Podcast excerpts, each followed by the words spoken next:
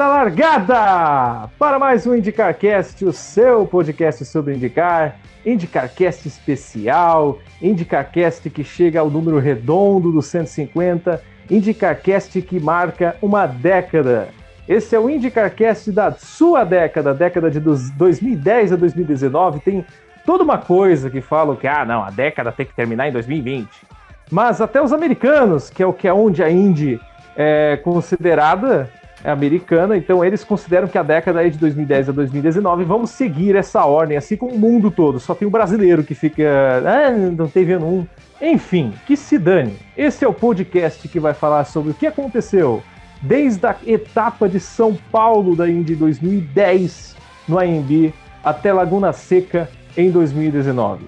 Durante todo esse período todo tivemos muitas coisas, tivemos 10 Indy 500, tivemos 10 campeonatos, tivemos mortes, infelizmente, na pista, tivemos troca de lideranças, tivemos um novo carro, variantes, tivemos o Rubinho Barrichello na Indy, tivemos a etapa de São Paulo, a etapa de Brasília, que na verdade não teve, tivemos volta das pistas clássicas, a diminuição dos ovais, trocentos outros assuntos que a gente vai trazer nesse podcast da década. Eu estou aqui com meus caríssimos colegas, parceiros e amigos de trabalho, Uh, Emanuel Weiman, tudo bem, Emanuel? Fala, gurizada medonha, estamos de volta aí para mais um Indicarcast e agora estou de microfone novo aqui. Uh, sentir o poder da voz sensual do nosso sex symbol Emanuel Weiman? Que beleza, hein? que, que maravilha. E temos aqui João Estumano Neto, tudo bem, João? Opa, já que esse é o podcast da década, eu comecei a década desse jeito, na Amazônia. Então estou na Amazônia e estou muito suado gravando esse podcast. Que beleza, tá curtindo os botos aí, as mulas sem cabeças e mais folclores, sei lá do, da onde tem. Tem um folclore aí que eu não vou comentar, mas é o famoso chupa. né? Que é daí. É, do e, Blanca também, né? É, o Blanca, com certeza, tá, tá fazendo suar da graça na pele do João, enfim. É, é a terra do Aldebaran de Touro também. Tem, oh, mas a Amazônia é um folclore, literalmente, todo. E temos também Richard Raff aqui com a gente. Tudo bem, Richard? Buenas noites a todos. As saudações aos fãs da Indy. É isso aí, saudações indianísticas.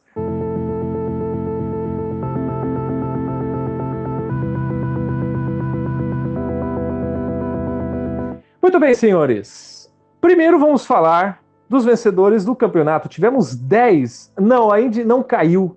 A Indy não acabou. Desde os anos 2010, os profetas do Apocalipse estavam colocando o fim na Indy e tivemos Indy em 10 anos, até 2020 pelo menos, tivemos 10 campeonatos.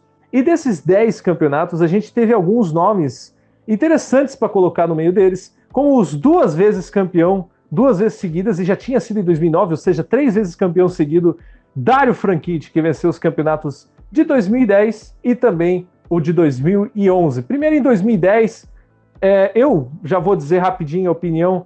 Aquela final em Homestead, que é a primeira vez que o Will Power chegou uh, na final ali, mas ficou totalmente nervoso. Ele tinha dominado os mistos, chegou nos ovais o Franchitti que dominou. Foi um campeonato fantástico e chegou no final. O Franchitti passou na frente mais pelo erro do Power do que qualquer coisa, mas muito merecido o Dario Franchitti ter sido campeão naquele ano.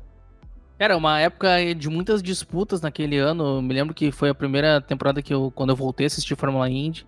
Cara, era muito disputada. A Penske era quase que imbatível. E aí o Power né, fez uma lambança uma atrás da outra ali e acabou perdendo o campeonato. Mas, cara, foi, foi legal porque foi até o final, assim, foi, muito bom. Depois se repetiu em 2011 essa disputa dele com o Franchitti. E, mas aí na última corrida não foi culpa do Power. Ele, ele errou antes, né? Mas na última não. Né, é. Não foi culpa dele, que ele, ele acabou na última, por conta daquele Big One né, em Las Vegas. É, e, o, e o não se envolveu, então se continuasse a corrida ele não teria como buscar o, o nos pontos. Mas não foi culpa dele, mas durante o, o campeonato ele né, rateou muito, ele poderia ter uh, ele poderia ter chegado na última etapa com pontos à frente, mas não, não foi o caso. E o interessante é que nos dois campeonatos foi realmente uma briga direta entre Franchitti e Power, principalmente em 2011, que os dois se bateram na pista. Foi em Toronto que houve até uma briga, né? O Franchitti com o Power se bateram na pista. Isso deu uma, uma cafu, nossa, maior briga e realmente foi uma disputa bem interessante. Chegou no final, o Power nem teve chance, infelizmente. Claro, a corrida de Las Vegas foi cancelada, mas em Kentucky já o Franchitti conseguiu ficar à frente do Power e por isso foi considerado campeão por dois anos seguidos contra o Power. Em 2012, aí tivemos novamente o Power lá, uh, com carro novo, enfim, a gente vai comentar rapidinho do carro novo, mas tivemos um campeão que ninguém lembra. Vocês se lembram quem foi o campeão em 2012? Eu até pensei quando eu fiz aqui a lista, ah, Dário Franchitti de novo. Não, mas pera aí, acho que Franchitti, pera aí, a conta estava errada. Ryan Hunter Ray foi o campeão da Fórmula Indy em 2012. Senhores. Foi o cara mais sortudo da história da Indy em termos de campeonato, que eu me lembre. Sim, porque ele quase bateu com o Power na última corrida, que foi a primeira vez que Fontana recebeu a final do campeonato depois de voltar. E, cara, o Power quase bateu nele numa disputa direta. E, se não me engano, se ele tivesse batido no Hunter Ray, talvez o Power teria sido campeão naquele ano. Eu acho que o Power estava na frente dos pontos. É, porque o Ryan Hathaway só ficou três pontos à frente do Will Power, porque o Ryan Hathaway chegou em quarto na, na última corrida e o Will Power chegou em 24. O Power, pelo que eu me lembro, eu assisti a corrida, ele colocou um monte de cyber tape para poder tentar chegar no, no máximo que ele podia para ele conseguir o título, mas não foi possível. Eu me lembro que o Hunter Rey começou a ganhar uma atrás da outra ali também. Sim, umas três corridas seguidas. Eu lembro disso também. Foi três corridas seguidas. E ele disparou no, no campeonato, assim. E... É, o Hunter Ray ele é tão sortudo que ele ganhou essas provas aí, foi campeão. Em 2011 ele ganhou aquela relargada em New Hampshire na chuva. Pois é, o primeiro campeão de uma corrida na chuva. Parabéns, Ryan Hunter Ray. Em oval. Em, em oval, oval, é, é, em oval. É, em 2013, aí veio a dinastia Dixon, que vai passar por aqui mais umas três vezes. Foi o maior campeão da década. Scott Dixon, que na época que o Franchitti venceu em 2011, o Franchitti tinha quatro, não, três títulos, né? O Franchitti é tricampeão. Não, não, é quatro títulos, né? O Franchitti é Sim, ganhou um na Andretti. É, foi 2007, 2009, 2009, 2010, 2011. Aí na época que o Franchitti venceu em 2011, o pessoal tava comentando: "Ah, o Dixon vai ficar para trás, o Dixon só tem um título". o Dixon, ah não, o Dixon tem dois títulos, né? Tinha 2003 e 2008. Aí chegou e ganhou 10 anos depois do primeiro título, o, do, o terceiro título. 2013 foi do Scott Dixon. Eu não lembro exatamente contra quem foi esse título. Foi realmente uma corrida que eu não. Foi contra faço... o Castro Neves. Foi contra ah. o Castro Neves e o Bump criminoso de Houston. Nossa, é verdade. O Castro Neves estava bem à frente. Cara, é verdade. O Castro Neves estava muito. Talvez foi o título que mais estava na mão dos, do Castro Neves esse tempo todo. O Morrinho Artilheiro ajudou o Dixon lá. É, o Morrinho foi em Houston. Que prova criminosa. Aliás, a corrida foi a que aposentou o Franchitti depois, né? Então, Exatamente. Putz, foi uma corrida. Aí, em 2014, finalmente, finalmente, senhores, Will Power ganha o caneco. Nem ele acreditou. Venceu o campeonato contra três caras que futuramente seriam todos eles da Penske. Ninguém sabia, mas o Vagenot seria da Penske. Ele estava disputando com uma gentilíssima Schmidt Peterson o título do campeonato. Ele estava fazendo das tripas coração aquele ano e chegou ah. em, se não me engano, vice-campeonato, porque o, o Cássio Neves não chegou em vice, ele ficou em terceiro lugar porque cometeu um erro crasso que na hora de entrar no pit ele passou da linha branca e teve que refazer a parada porque foi punido. E aquilo ali acabou com o campeonato do Cássio Neves e também acabou com o segundo lugar dele. É. Não, o Cássio Neves foi vice. Foi vice foi? por cinco pontos do Dixon. Ah, mas o Pagenaud estava disputando o título. Ah, mas eu acho que o Pagenaud tinha parado antes, né? Ele tinha batido. o, parou... o Pagenaud ficou em vigésimo na corrida final e só, e só terminou em quinto no campeonato. Ah. Foi naquele ano que foi naquele ano que começou, digamos, a, a pontuação dobrada. Naquela época a pontuação dobrada é para de 500 pouco no Fontana. Aí de aí depois para cá passou a ser Indianápolis e a corrida final. Sim, entendi. Pô, era tríplice coroa, era muito legal, né? A gente já vai comentar também sobre isso. Em 2015, Scott Dixon novamente, mas essa final foi fantástica. Foi, para mim, o melhor campeonato que a Indy teve nessa década, porque chegou lá no final e tinha cinco pilotos disputando o título em Sonoma, que também foi a melhor corrida da história de Sonoma na IndyCar. Foi uma corrida fantástica. O campeonato terminou empatado que nem 99 contra Franchitti e Montoya, e na época o Montoya ganhou o campeonato. Dessa vez o Montoya voltou e voltou com tudo, ressurgiu das cinzas, foi disputar título Mas aí foi do mesma maneira que ele venceu o Frank Kitt com pontuação dobrada na última corrida, ele perdeu um título para o Scott Dixon em 2015 com o Graham Rahal no páreo, senhores. É, é fantástico essa história. O Dixon que tinha saído de terceiro lugar na última corrida. É, e o, o Montoya ficou preso, acho que foi atrás do Burdel, algum, alguém do tipo, assim, umas 7, 8 voltas, e o Dixon abriu a vantagem necessária para ser campeão. Foi hilário. Foi, na época, porque foi até hipócrita, porque o Montoya ganhou da mesma maneira, né? O Montoya ganhou o primeiro título dele da mesma maneira. Não, foi, foi hilário porque a Penske era o melhor carro do campeonato e ficou atrás de um dos piores carros, que era uma Delconio, eu acho. e, e, a Chip Ganassi rindo à toa, né? O Chip rindo à toa ali, que, pô, não precisa de 3, 4, 5 carros que a Penske tinha. Com aquele um do Dixon já estava excelente, ele ganhou o campeonato para ele e foi fantástico. Em 2016, o ano mágico de Simon Pagenaud. Por que ano mágico? Porque realmente chegou na última corrida e não teve nada a ver com aquela corrida que teve na, em 2015. Ele simplesmente dominou todo mundo e não deu nem chance, mesmo com pontuação dobrada. Simon Pagenaud ganhou com os pés nas costas, como alguns dizem. É, foi o ano mágico dele. Pela primeira, eu acho que é o primeiro ano dele na Penske, se não me engano. Ou era o segundo no máximo. Era o segundo. Hum. O primeiro foi no, em 2015.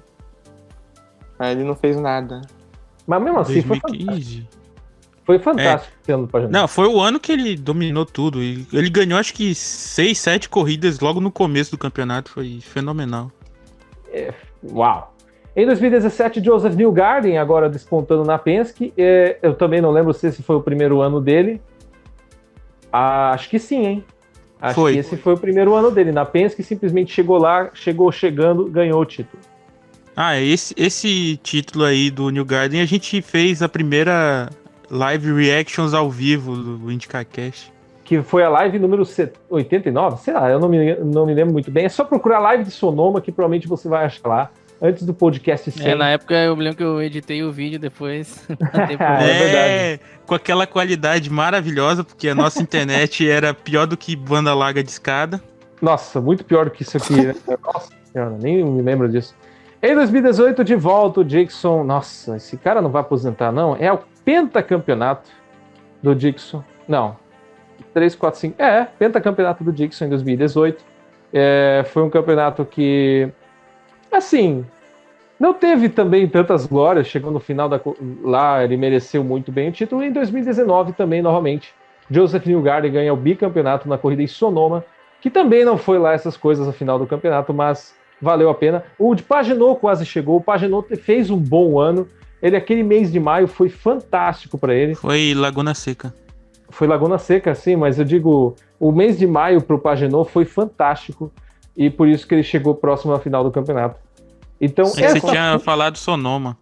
Ah, é? Putz, coitado, eu tô com saudade de Sonoma, é por isso. É... Os haters, né? O pessoal da kart vai acabar comigo. Então, essa foi a década de 2010 para os campeões, só que, pô, você viu alguns nomes aqui que, tipo, praticamente são a mesma coisa, todo mundo já sabe, todo mundo já conhece. Só que aí chega na, dos vencedores da Indy 500, que também tivemos 10 provas, e a gente teve nomes completamente diferentes. Apenas um nome venceu duas vezes a prova, que foi o Darren Franchitti, em 2010 e 2012. O resto, todo mundo venceu apenas uma vez, e muita gente nova na frente. Praticamente todo mundo, tirando o Eldon foi, uh, e o Montoya, foi o primeiro campeão. Vamos para 2010, quando o Franchitti ganhou com aquele acidente do Conway, mas não foi uma vitória tão apertada, ele já estava ganhando muito bem, o carro estava uma foguete na mão, foi uma vitória muito tranquila para o Darren Franchitti em 2010 na Indy 500. Em 2011, aí, meu amigo, foi o ápice. Foi a melhor final da história da Indy 500. Não tem outra história que conte isso. Não teve nenhum momento dos 100 anos nem com aquela chegada apertada do John, Gordon Johncock contra sei lá quem, o Al ah, nem, contra. Nem a ultra, ultrapassagem do Sam Hornish no Marco Não, Andretti. não, nada, nada. Nada foi tão espetacular. Contra o Beers em 82. É, é verdade, foi 80, depois 92, e por pouquíssimo não ia sobrar aquele 2 ali, né? Porque o, Franqui, o Tracy com o Casso Neves foi em 2002. Me lembrou e, muito o final da Indy 500 de 94. Não, foi 95. Talvez. 94. O que, que teve em 94? Acho que não teve, mano. O, o Emerson bateu lá no, no último muro. No, no Ah, muro da sim, tá, mas é, é, não foi na última volta. Acho que foi faltando Não, um pouco, né? faltando uma volta, eu acho duas no máximo. Eu Acho que, é, no Mas último lembrou muito, eu Não, acho. faltava bem mais. É, faltava umas Faltava 30, mas 15 ele, mas ele, tá- ele Não, tava muito, tanto. mas muito à frente do Alancer Jr. é, e tava aí ele bateu tava- sozinho. É, ele já Não, acho que ia meter uma mas me segunda lembrou, volta. porque bateu sozinho, é uma situação parecida. Então, foi exatamente isso o que aconteceu com o nosso querido J.R. Hildebrand, que nunca mais, nunca mais foi o mesmo. Ele simplesmente bateu Aliás, uma. Nossa senhora. Não, a gente não Imagina. precisa nem falar do Hildebrand, né? Porque a gente só tá falando do Hildebrand e tudo isso que aconteceu porque o Bertrand Baguette teve uma pane seca. É. Não Coisa, era que, não ele que ia ganhar a corrida. coisa que não aconteceu com, em 2016, mas a gente Eu já sei vai que falar de- isso. depois dessa batida aí, ele começou a ser, a ser conhecido como Waldebrand. É, lembram? o grande Waldebrand. E, cara, é, foi o destino, porque o Eldon tinha que ter ganhado essa corrida. Tá? O Eldon tinha que ter ganhado essa corrida, porque ah, várias coisas. Tem gente que acredita em destino, tem gente que acredita em outra coisa, pura coincidência, eu não sei dizer. Mas é um fato que se ele não tivesse ganhado essa corrida, ele não estaria em Las Vegas. Então, e não estaria largando lá atrás, e enfim, foi uma coisa que aconteceu que era para ele ter ganhado essa corrida e ter celebrado seis meses maravilhosos com a família. Foram, ah, se não me engano, a última vez que um campeão de Indianápolis morreu no mesmo ano, visto o acidente de corrida, foi lá para 1920, alguma coisa, quase 100 anos. E, cara, foi impactante o que aconteceu. A gente já vai falar algo sobre, mas foi muito importante o Del Eldon ter venci- vencido essa corrida, porque praticamente passou os últimos meses da vida dele aproveitando demais a família dele. Não pilotou durante a, a- a- Então, por isso que ele aproveitou a família. Ele não pilotou um carro, ele só voltou a pilotar em Kentucky e depois Las Vegas. Então, incrível. Ah, ele fez os testes do chassi seguinte, né? Ah, sim, mas ele não ficou tipo aquela rotina É, de não, de semana é. de corrida e tipo, ele aproveitou bem a família, então foi, foi bem legal o que aconteceu. Em 2012 de volta ao Franquite, mas por muito pouco, o Sato não acaba com esse sonho e dá vitória para o Dixon. Porque na última volta, na primeira curva, você pode perder uma corrida na última volta? Pode. É o que o Sato aconteceu com ele, simplesmente ele foi por dentro num movimento banzai kamikaze, foi por dentro do Franquite e quase bateu no Franquite. Foi uma imagem icônica, o pessoal fotografou Quase ele levou junto. quase levou junto. Teve uma, uma foto muito legal que eu gosto, que eu vejo ele ao contrário e o, e o Franchitti à frente, tipo, como se fossem os dois cruzando. E, cara, Eu lembro. incrível. Que Ai, fotaça, cara. Ali também É, lembrar ver é o o Sato da fazendo as suas japices. Indy 500. Oi? Vale lembrar também aquela, aquele mico da Lotus naquela Indy 500. Nossa, nem vale lembrar. Putz, que coisa feia aquilo lá, né? Nossa, que coisa horrível. Que- querendo correr a Simona. Eles levaram bandeira preta, porque os carros não podiam. Eles estavam muito abaixo do limite aceitável. Nossa, que coisa horrível. Que pena que aconteceu com a, a Lotus.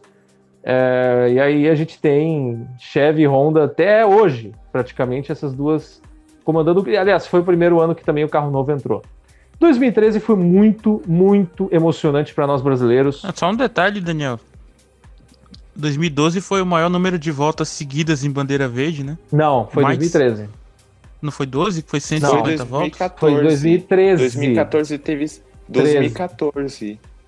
2014. 150, 150 voltas que teve bandeira verde, que não teve bandeira amarela. Foi a corrida, se não me engano, mais rápida da história de Indianápolis. E os carros eram, tipo, muito lentos. Eram. E eu lembro que o Luciano do Vale tava até puto, porque ele tava falando, pô, ninguém pegava a primeira posição, tava todo mundo guardando, e tava guardando combustível, porque era uma corrida de combustível. Ninguém sabia se ia ter bandeira amarela, então tava todo mundo na bandeira verde até o fim. Eu lembro muito bem dessa prova, e foi uma corrida muito emocionante para nós brasileiros. não, não era, tipo, porque os carros estavam todo mundo em estratégia. Porque os Sim, carros mas- eram lentos de verdade. Mas eram lentos, só que eles Então, estavam a lá na curiosidade era essa. Eles estavam lentos e a corrida foi rápida. E aí, na volta 151 ou alguma coisa assim, o Charlie Kimball bateu na reta oposta e aí provocou a primeira bandeira amarela do dia, e aí todo mundo ficou louco. E aí teve que ele largada foi conhecido como Charlie Pimbo, foi a partir dessa batida, não, foi? Não, não, não.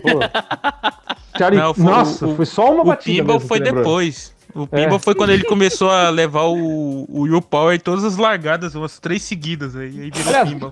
2013 foi o ano da vitória do Charlie Kimball. A única vitória dele que foi Mid Ohio, num carro da Ganassi, ele teve a audácia de vencer uma corrida. Eu não acredito nisso. Até hoje, eu acho que foi o Dixon que acertou o carro pra ele, né? Porque todos os resultados bons do Charlie Kimball, o Dixon acertou o carro pra ele antes. E tem uma coisa em 2013, porque a vitória do Cutone foi muito emocionante, porque primeiro, o Franchitti, muita gente diz que bateu de propósito, eu acredito que sim. É, Não sei dizer se ele bateu de propósito mesmo, mas talvez alguma coisa aconteceu aí. E o Canan venceu a prova depois de uma relargada sensacional dele, em cima, acho que foi do Dixon e o Munhoz indo por fora. Fantástico, fantástico. Munhoz e o Hunter Ray. É o Hunter Ray, é verdade. E o Luciano do Vale fez a última transmissão dele numa Indy 500, narrando a vitória do brasileiro. Ele chorou na transmissão. Então foi uma foi muito marcante a última corrida que ele narrou, a última vitória da Indy 500, né? A última corrida da Indy 500 que ele narrou foi a vitória do Tony Canaan, meio que para selar uma grande era do Luciano do Vale nessa década. Então, nossa, um ano depois, né? Um pouco, um pouco antes de um ano, né? Ele morreu em abril do ano que. Do... Foi uma grande perda, inclusive. porque- Foi. é, e a Indy perdeu muito no Brasil por causa Porque disso. não era só a narração. Ele, gente- ele, ele foi responsável por a gente ter a Fórmula Indy no Brasil por muitos anos. Sim, E quando ele, quando ele faleceu, daí a Band tava nem aí, né? Era ele que conseguia as coisas. E, E- aí, a partir dali começou a degringolar o negócio. infelizmente, porque o. Cara, muita gente reclamava dele, mas ele que fazia. Ele tinha paixão, sabe? E aí depois simplesmente cagou e andou, É, né? Uma pena que ele morreu antes de realizar o maior sonho dele, que era ter uma corrida em Porto de Galinhas. Foi a melhor coisa, né? 2008 Não. o cara falava isso. Uma Nossa. observação aqui que, que interessante de 2013, porque em, 2000, em 2015 a gente, perdão, em 2012 a gente teve um calendário bem curto ali, teve 15 corridas e tal. E aí para compensar fizeram 19 em 2013, só que era para ser tre era era para ser 16 corridas, eles fizeram três double hitters Ah, ali. Double E Hitters, aí é. deu 19, só que aí depois foi, baixando porque não deu muito certo, né? E É, aí o que pessoal fazer sobreviveu foi. Beleaio. É, só É. Beleaio que, re- que sobreviveu aí às rodadas duplas. E eu acho muito ruim, sinceramente, porque, nossa senhora, Double Nossa, Hitter com pista é. ruim. Eu, eu já vi o, o Montoya dando uma entrevista e a gente sabe que pro Montoya tudo é mais difícil, mas mesmo assim. é, é, Ele falou que, que essas corridas assim que, são, que eram rodada dupla era um sofrimento tão grande pros pilotos e pros mecânicos que não justificava. Podia ter Ah, todo é o dinheiro do mundo, não dá, cara. Isso é verdade, Ou né, deveriam ser mais curtas, né? Pra, pra- pra não cansar tanto o piloto. Mas É. assim, eles fazem numa distância normal, como se fosse uma corrida, deve ser muito cansativo mesmo. Mas eu gosto de olhar, porque é duas corridas, assim, pra, pra assistir eu gosto, porque é uma, corrida, é uma corrida a mais, tu Enfim. já mata duas. Não, do- no final de semana. 2014, se eu não me engano, foi, ou 2015, que teve duas no mesmo dia, que foi Toronto, por causa da Foi chuva. Toronto 2014.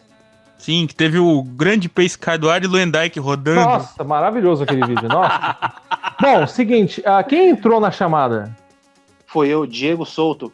Opa! Temos o grande Seja Diego Souto, seja bem-vindo. Ei! Diego, a gente tá rapidinho. Pra você que também se perdeu um pouco no podcast. É que Ah. eu cheguei da malhação agora, então Opa! Olha só, hein, que beleza. O novo sexy. ele tava assistindo uma lição. É, É Aqui, por isso que ele é gladiador, né? é. eu tava, eu tava treinando esse, esse meu corpo de gladiador pra, pra luta. Que isso, a luta contra os, sei lá, quem. É, contra os odiadores da Indy. É, os que apoiam a Fórmula 1, por exemplo. Bom, a gente está falando dos vencedores da Indy 500 e agora estamos em 2014, quando o Ryan Hunter Ray, olha ele de novo aí. Que ano, hein? Ele venceu uma Indy 500. O- Aliás, senhores, é difícil um cara vencer um campeonato e uma Indy 500. Poucos fizeram isso. E o Ryan É. Hunter Ray é um desses poucos. O maior o- aleatório a conseguir isso. E, e não, que- mas não foi de maneira ruim, porque ele fez de por valer. Ele conseguiu vencer o Hélio de uma batalha de sete voltas fantástica. Foi a chegada É. mais apertada da história da Indy 500. Não, Exatamente. não foi Mas não. o- Foi a segunda. A, a mais apertada foi do Answer Goodyear em 92. É. Fala aí, Diego. Hum, sim, por causa que nessa questão que vocês citaram do, do, do Ryan Hunter Ray vencer a Indy 500 foi o seguinte, porque ele foi campeão em 2012 e venceu a Indy 500 em em 2014. Aí, se fosse no caso de vencer a Indy 500 e o campeonato no mesmo ano, o, seria tipo assim o, ápice do piloto, né? porque poucos que, é, conseguiram essa façanha, como por exemplo Emerson Fittipaldi de 89, é, Dan Weldon em 2005, Dário Franchitti em 2007. Isso, 2007, Sam Hornish Jr. em, 2000, é, em 2006, Scott Dixon em 2008, e até, até agora não houve disso assim, de um, um piloto vencer a Indy 500 e, e, ser campeão da Indy no mesmo ano. Mas o, é, o Montoya quase conseguiu em 2015. Quase, Mas o, quase. o Hunter Ray não foi no mesmo ano. O Hunter Ray veio em 2012, uh, o campeonato em 2014 a Indy 500. Foi. Isso foi, isso foi só uma coisa que eu queria, que, que eu queria ah, ressaltar. É, é, verdade. É, e é difícil mesmo vencer. E, e desde. Uh, deixa eu ver aqui a lista. Cara, desde Franquite 2010. É que um piloto é. não veio de 500 no mesmo ano e ganha o campeonato desde Franchitti em 2010. Dez anos depois, um piloto vence de 500 e não é o campeão do título. Então, é. interessante essa, essa análise. É, em 2015 a gente também teve uma batalha épica, mas não apenas entre dois pilotos e não só por sete voltas. Tivemos 15 voltas de pura batalha entre três pilotos no caso, que foi entre Dixon, entre Power e entre Montoya. E o Montoya, uau! Não, não... O Montoya que foi pro final do grid na primeira volta, o segundo, bateu. veio escalando, é, veio escalando. Ele bateu na. Eu acho que alguém bateu na nele. Simona, na é, foi Simona, a Simona que bateu nele. O Davidson, uma coisa assim. É, e aí ele foi pro pit na segunda volta, se não me engano. No Ficou uma volta atrás. e conseguiu vencer, cara. É difícil, cara. Foi. Mas Montoya é Montoya. Em 2016 tivemos a centenária corrida e essa centenária corrida, a gente na época, eu lembro, eu mesmo falei que não, não, é muita injustiça. É o mais aleatório vencedor desde Buddy Rice em 2004. Aí eu pensei bem, três anos depois, sabe? Quatro anos depois, sabe? É, não, não foi aleatório. Foi algo muito mágico. Porque isso foi... fez o Rossi ficar na Indy. É, foi a chegada é, mais é. lenta da era moderna da Indy.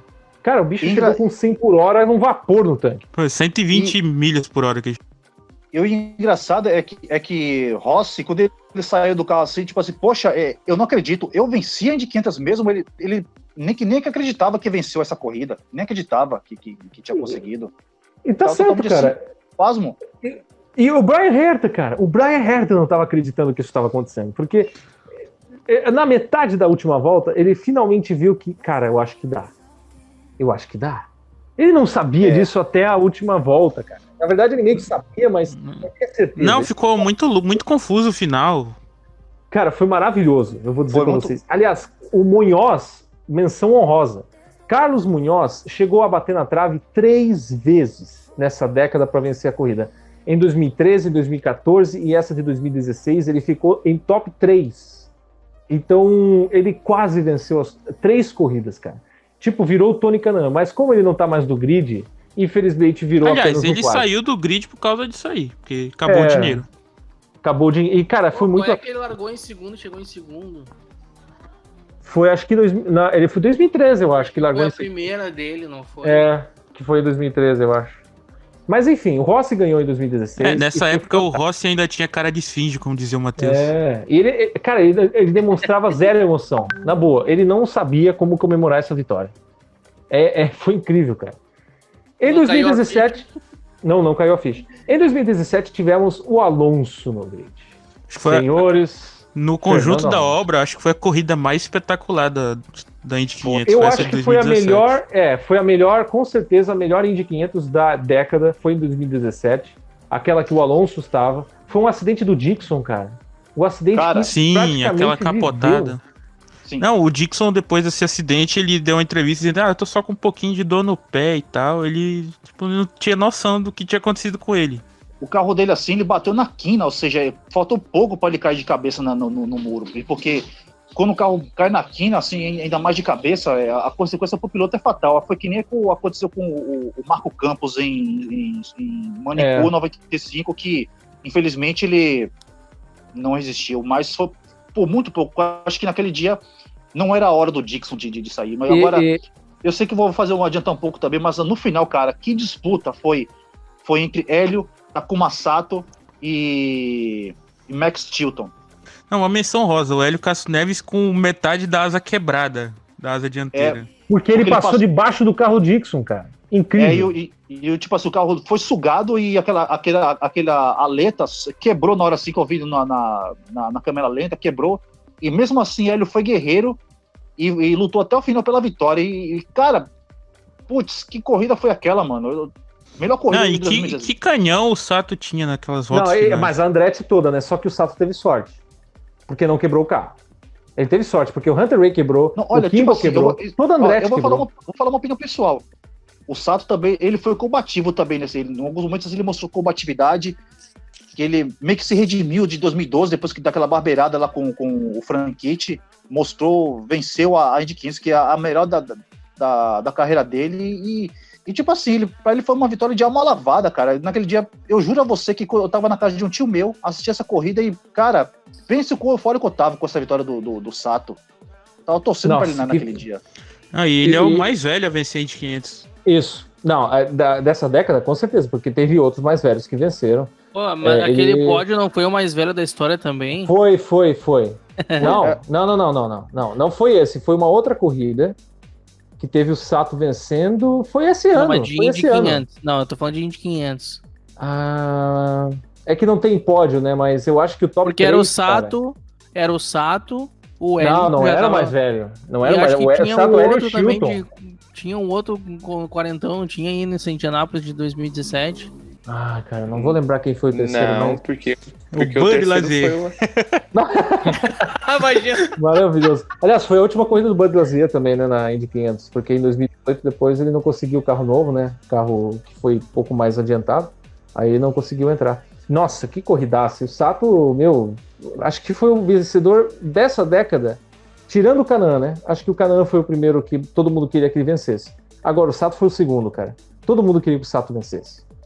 Porque, uau, foi um piloto que realmente fez por merecer. 2018, então, e 2019, eu vou dar uma menção assim rápida, porque essas duas corridas deixaram a desejar.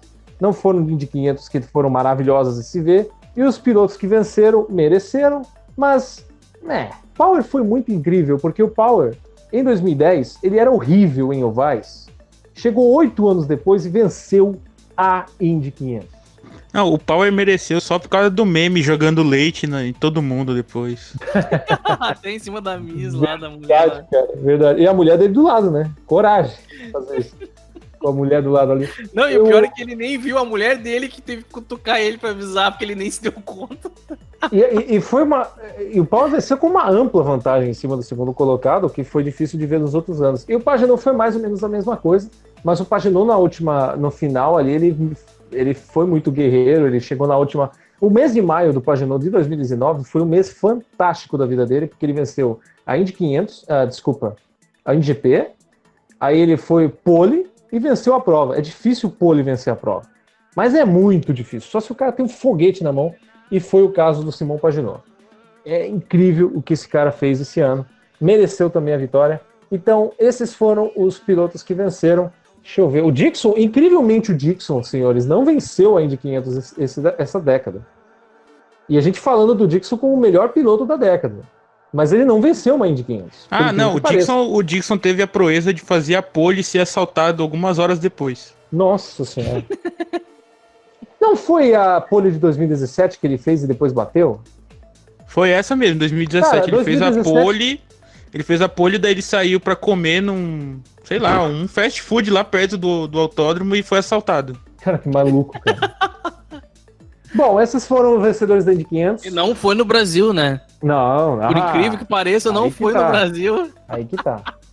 Bom, 2010 também foi um ano marcado, como 2000, né? A gente teve algumas mortes em 2000, como o Paul Dana, é, que foi em 2006, o Tony Rina, que foi uma morte brutal em 2003. E acho que a gente teve só essas duas mortes dos anos 2000, né? Ah, tá, teve... Não, é, acho que foi isso. Foi um ano antes. Não, mas 99 não, não, não- eu não conto, né? 2000 teve. E teve. Eu eu tô contando a Indy com a IRL e a kart, né? A Champ Car. É, só teve duas mortes todo esse, esse, esse tempo. E infelizmente 2010 também teve duas mortes. É, e, putz, foram mortes com pilotos que não eram pilotos assim, ah, não tão populares e ah, pilotos que acabaram de começar a carreira. Pilotos veteranos que todo mundo gostava. Ah, um primeiro- detalhe triste, são dois ingleses. São dois ingleses, infelizmente. É verdade. Dois ingleses e dois muito queridos pelo grid, que tentaram a carreira na Europa, mas abraçaram a Indy de uma maneira incrível. E na mesma época que. Acho que os dois correram quase na mesma época, né? Quase, um pouco, acho que uma diferença de um, dois anos, talvez. O Dan Eldo foi um baque muito grande para o grid, porque foi o maior acidente da história da Indy, foi com 15 carros, e o maior em desastre, porque quatro pilotos foram para o hospital e um deles morreu. Esse piloto foi o Dan Eldo. Ele morreu em tristes circunstâncias, porque no fim não era para ele estar ali. Era uma, era uma toda uma circunstância. Eu lembro. Vamos focar rapidinho no que aconteceu em 2011, depois a gente fala do Wilson. Porque foi uma polêmica muito grande, porque a Indy quase acabou ali. Eu juro para vocês. Se a morte foi, se a morte fosse brutal, tipo Tony Rina, é, e fosse muito gráfica para o público, eu tenho certeza que a Indy ia abandonar os ovais de uma maneira assim drástica. Olha, e só não foi tipo Tony Rina, porque ali onde aconteceu o acidente não tinha arquibancada, porque senão ia ser. É verdade. E é uma coisa muito terrível que aconteceu com o Dan Weldon. É, foi a última corrida do ano, foi aquela que iria ganhar 2 milhões e meio de dólares se ele vencesse, ia largar lá atrás. Só que num pack de 34 carros, meu amigo, isso não tem nem de 500. E numa pista de uma, uma milha e meia. É, foi suicida. Mas ninguém sabia disso na hora, todo mundo estava adorando. Todo mundo... É, você não considera uma coisa dessas, né? Quando tem um espetáculo desse tamanho, quando o Rally, a gente vai comentar do Rally Bernard daqui a pouco, quando o Rennie fez um espetáculo daquele, ninguém questionava algo estar errado. Porque era lindo. Las Vegas era espetáculo, era quanto mais carros melhor, é um pack racing. E é para terminar esse carro, porque esse carro estava se aposentando. As equipes que tinham esse carro na mão, elas iam colocar esse carro na pista meio que para a última vez. O Paul Tracy fez a corrida de despedida dele. O Felipe Jafone ia correr, ia correr, Eu mas ele pensou disso. em não. É, ele, ele até falou, ele mesmo, é, na, na morte do Eldon, se você pegar o vídeo completo da corrida toda, Lá no Indy Forever vocês, vocês é encontram verdade. tudo É, no, no, na, no na melhor qualidade do YouTube, sem contar uma transmissão em HD, claro, mas é em inglês, mas em português isso aí é uma qualidade melhor que tem. Então, ele fala que ele foi convidado e pensou em correr essa corrida. E aí não correu. Já tinha um piloto demais, sei lá se não faltou vaga no grid, enfim. 34 carros, aconteceu essa tragédia.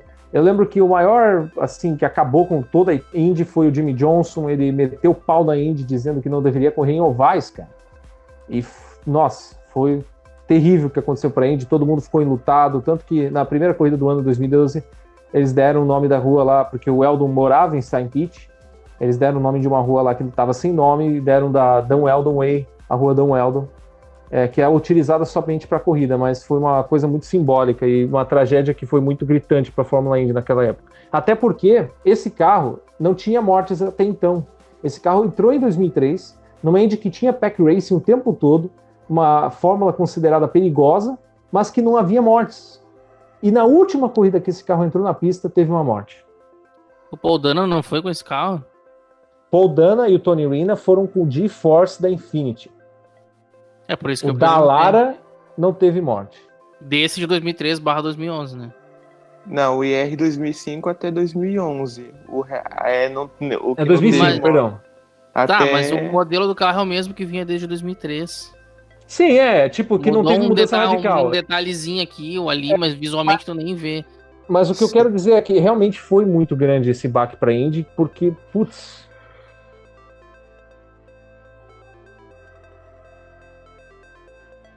Então a gente teve 2015, cara, que foi quatro anos depois, a morte também de um piloto muito querido, que a mesma, cara, a mesma coisa aconteceu, mas, cara, é muito destino, né, cara? Muita coisa coincidência acontecendo. O Eldon tinha contrato assinado com a Andretti em 2012. E o James Hinchcliffe entrou no lugar dele. É, do, não, é do lugar da Danica Patrick, né? A Danica Patrick foi se aposentar e aí o Justin Wilson entrou no lugar Foi pra dela. NASCAR. Foi pra NASCAR e aí ele entrou no lugar dela. Ele, o- é, quem era esse piloto era o Don Eldon. A mesma coisa aconteceu com o Justin Wilson, que tinha contrato assinado com a Andretti também no ano seguinte e infelizmente morreu uh, na penúltima corrida, que ainda tinha Sonoma para acontecer, que foi um anticlímax, porque foi a melhor corrida de Sonoma, mas no começo da corrida foi horrível, porque foram de homenagens para o Justin Wilson, que morreu num acidente terrível em, em pouco. Não foi algo plástico e horrível de se Não, ver, e, e a Indy foi algo fez. muito, muito A- bobo. Não, a Indy fez o... aquela ação promocional que já tinha em contrato na Golden Gate. E, e só de fazer aquilo já foi meio. meh, sabe? Sa- e, do- e- e foi uma Mano. coisa assim, eles meio que tornaram isso para uma volta do James Hinchcliffe, porque em 2015 foi um ano de muita, assim, a corrida dentro da pista, a gente vai falar daqui a pouco, foi fantástico, mas teve acidentes gravíssimos, o James Hinchcliffe também quase perdeu a vida no treino da Indianapolis 500, porque ele perdeu meio litro de sangue. E aí você teve esse acidente do Wilson. E foi um acidente bobo, cara. Isso dá trauma até hoje pro Sage Karen, que vai estar no grid 2020, se não me engano, apenas na Indy 500, se não me engano, né? É, Brian Raybould vai tentar voltar, é, houve umas considerações assim, mas ele tá até hoje com esse trauma, cara. Que ele foi quem meio que causou o acidente, ele estava na liderança da corrida. Foi a melhor corrida em pouco, a melhor corrida em pouco no da Ele bateu sozinho na hora que ele, tava bateu na liderança. Sozinho. E É, mas 2016 e 2017 também foram duas corridas muito boas. Não, mas nada comparado, porque era a, a- em 2015 a Indy conseguiu uma fórmula muito boa para corridas na- nos ovais longos, porque Fontana foi fantástico, a Indy 500 foi muito bom, e aí chega pouco e também foi a mesma coisa, só não permitia uma corrida muito boa, porque a estrutura de pouco não dava, era só uma linha nas curvas, né? Tanto que teve sete carros lado a lado em pouco, mas a, a corrida foi muito boa. Se você encontrar essa corrida no YouTube, você vai ficar encantado com como essa corrida foi boa, mas totalmente mim, esquecida. Pra Essa mim, as, as três tiveram o mesmo formato de, de corrida, assim. Aquele, entre aspas, o pack de, de, do- de oval longo, né? Que não é bem um pack race, mas todos eles próximos, ultrapassagem o tempo todo, o tempo todo, o tempo todo. Aquele ele- formato. É o mesmo ele formato. correu de forma boba, cara.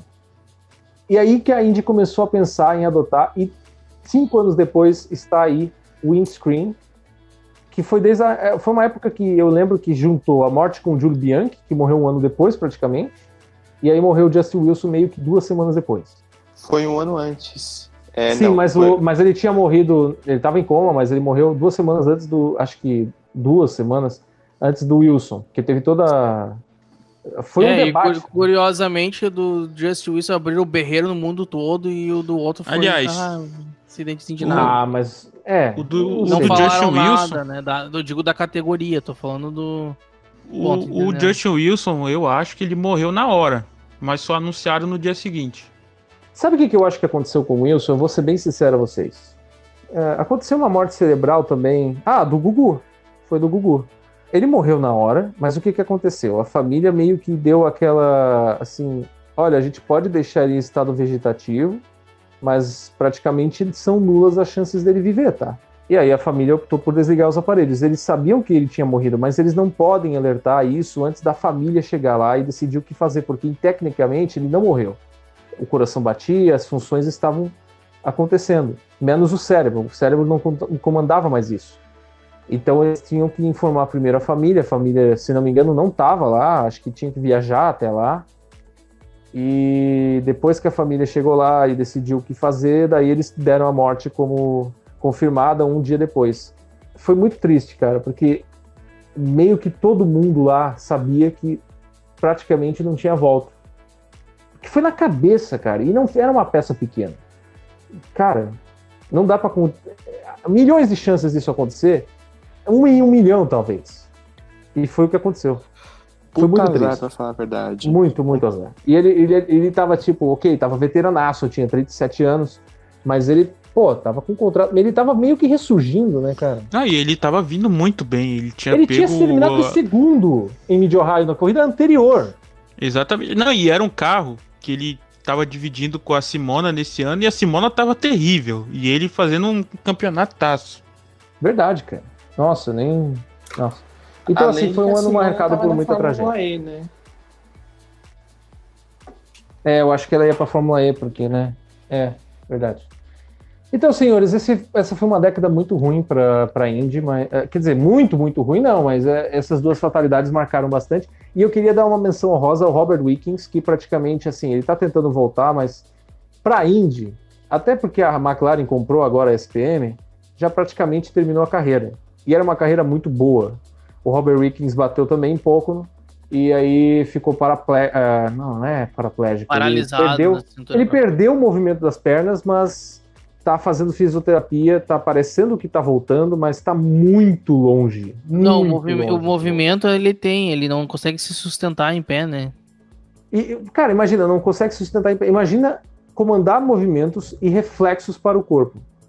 É complicadíssimo, cara. É bem complicado. Então, putz. Ah, mas teoricamente ele pode andar em carro adaptado, não pode? É, tipo o Zanardi da vida? Pode. É. Mas, é, o problema é a equipe que vai querer fazer isso. O detalhe é, ele tem talento, mas para Indy, dificilmente ele volta. Então, eu já quase dou carreira encerrada na Indy, cara. Ele estava fazendo um campeonato muito bom. Ele não tem vitória lá, mas pô, quase teve algumas vezes, né? Brigando até com o Ross. Mas enfim, senhores, essa é uma parte ruim da década. Ah, vamos para a direção da Indy. Por que, que a gente vai, pô, de repente, para ir direção da Indy? Porque teve uma coisa muito interessante. No começo da década, tava todo mundo falando até que meio que bem de um tal cara que nunca ouviram falar, um tal de Randy Bernard, que meio que foi o legado da união da Indy, né? Que o Tony Jorge e o Kevin Calhoven fizeram lá da Shepcar com a IRL, é, trouxeram um cara lá do rodeio, velho. Que um cara que não sabia bulhufas de automobilismo, e de repente ele fez muito bem. Ele fez um baita campeonato, um baita calendário, um baita espetáculo em 2010 com o sobrenome ainda de Isoline Car Series. E em 2011, infelizmente, ele teve aquele acontecimento da, de Las Vegas, aí começou a decair. Eu queria que vocês comentassem rapidinho, se vocês quiserem, sobre o Randy Bernard, a era dele, que para mim foi uma das melhores da Indy. Ah, só o modelo de campeonato dele já era sensacional. Quantidade de provas, o, o tipo de prova. Eu achava que ele arriscava muito na segurança dos pilotos, por exemplo. Circuito misto, aliás, circuito de rua em fila dupla, todas as largadas. Isso aí dava um acidente atrás do outro. é, isso é verdade. Cara, e que assim, ó, eu vou dizer mais, cara. Para mim, circuito de rua é mais perigoso que oval. Eu considero bem mais perigoso que oval. É, eu não sei dizer se é perigoso ou não, assim, tipo, a época dele com os pilotos, apesar da relargada em fila dupla, porque na verdade ele fez Sabe por que, eu gosto dele? O equilíbrio do campeonato. É o mesmo motivo que o João deu. Porque ele deu exatas mesmas 10 provas, ou era 16, né? Oito provas para ovais, oito provas para mistos. Era, era oito ovais e nove das outras. Ah, não sei, cara. Eu só sei que era muito perfeito. Tanto que tinha um campeonato para ovais e para mistos. E é, ó, era oito ovais, cinco, de, cinco mistos e cinco de rua e quatro missos. Ah, praticamente a mesma coisa, cara, mas assim. É... Não, era, é, né? É que isso é porque era 17 corridas, senão provavelmente Sim. seria meia meia. O, o, é por isso que eu também considero o Franchitti muito bem em 2010, porque era um campeonato muito equilibrado. O Franchitti sendo bom em ovais e o Power sendo bom em mistos. Então, juntava os dois, um era campeão. Por isso que eu considero, assim, realmente o um merecedor do título Franchitti em 2010 por causa disso. Ele conseguiu vencer no bom dele e ser regular na, que ele não era tão bom assim. Então, eu considero a gestão Randy Bernard uma das melhores da época. E aí, chega o Mark Miles. Ah, só um detalhe. Sobre isso que a gente tá falando, né? Você pode acompanhar na série do Matheus sobre a cisão, a parte final dela falando sobre o Randy Bernard e o Mark Miles. Isso é verdade. Brasil.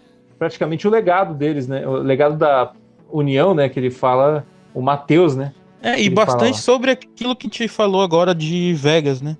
Isso, exatamente. Então você vai lá no indicentrebrasil.com.br, dá uma olhada na série da Cisão, que o Matheus tem um. Nossa, conteúdo fantástico, muita gente elogiou e realmente é, é bom demais. E aí vem o Mark Miles. O João adora o Mark Miles, né, João? Oh, meu Deus, Mark, Mark Miles. Não, eu queria que você comentasse um pouco desse amor e por que você ama tanto ele. É, o, o Mark Miles, ele, tipo, ele não tá lá para agradar ninguém, isso é bem óbvio. Mas ele simplesmente não dá resultados. tudo que ele faz lá é a contragosto do, do que o público quer. Então, dava, né? Porque acabou em 2019, isso, acabou nesta década. Temos a, a- praticamente a Indy selou uma década, selando mesmo uma fase. Porque em 2020 parece que as coisas vão ser um pouco diferentes. Por principalmente um grande motivo que até a gente comentou e vamos continuar comentando esse ano sobre É, é ma- do- mais ou menos, né? Porque, pelo que eu entendi, esse contrato que vai durar os próximos 10 anos foi o Mark Marques que fez. Ah, que beleza. então, peraí, ele vai continuar nisso aí? É. Ah. Mas que. Se- se- mas se Maravilha. ele sair, ele deixou o legado dele, que é esse contrato que a gente odeia da televisão pra 10 Ah, anos. tipo, O Tony Jorge também deixando um belo É, contrato exatamente. na Versus, que quando tava dando certo, eles acab- acabaram com o contrato, né? Quando realmente estava dando certo, pronto, pode acabar aí que tá dando certo demais. É, Então, esses foram os gestores da Indy nessa década. As polêmicas e as novidades, as principais, estão em torno do carro novo. Pô, carro novo? Como assim? O DW12 foi uma das mudanças mais radicais que teve na história da Indy recente. Porque a Indy sempre foi vanguarda, sempre estava pensando para frente. E quando eles chegaram com o carro em 2012, que inclusive o Dan Weldon estava testando, esse carro meio que foi uma coisa incrível. Tipo, tinha para-choque, cara. Um carro de monoposto, um carro de fórmula, um carro que sei lá o que, um IndyCar com um para-choque. É Pra mim foi uma das ideias mais revolucionárias e bem-sucedidas que a Indy já teve. Eu acho que foi revolucionário, mas não bem sucedido. Vou, vou- vou ser bem sincero contigo. Mas ah, comentem sobre essa maravilha. Ainda não vamos. Calma, a gente não chegou nos AeroKits. Eu quero, eu quero que vocês comentem sobre o DW12 em si, essa mudança maluca que quase foi um Delta Wing. Quase foi um Delta Wing. É, o começo do DW12 foi muito estranho, porque as corridas eram fenomenais e o carro era mais lento que o carro da Indy Lights, praticamente. Ou era quase igual. Eu lembro que em 2012, tipo, o Sign Pitch, né? Tinha 100 voltas. Ah, o outro carro era tipo, ah, fazia umas duas horas. Pô, esse carro fez quase duas horas e meia, cara. Era. ah, ninguém aguentava, não, não tava acostumado. E, só que a corrida tava começando a ficar boa. Não, o, carro- o outro carro era não, ruim. é- não era duas horas, não, cara. O, o, as corridas até, tipo, outro dia aí, dava mais de duas horas. Então o carro antigo deve ter feito quase três horas, o, o DW12 quando estreou. Ah, sei lá, cara. E foi uma mudança muito incrível.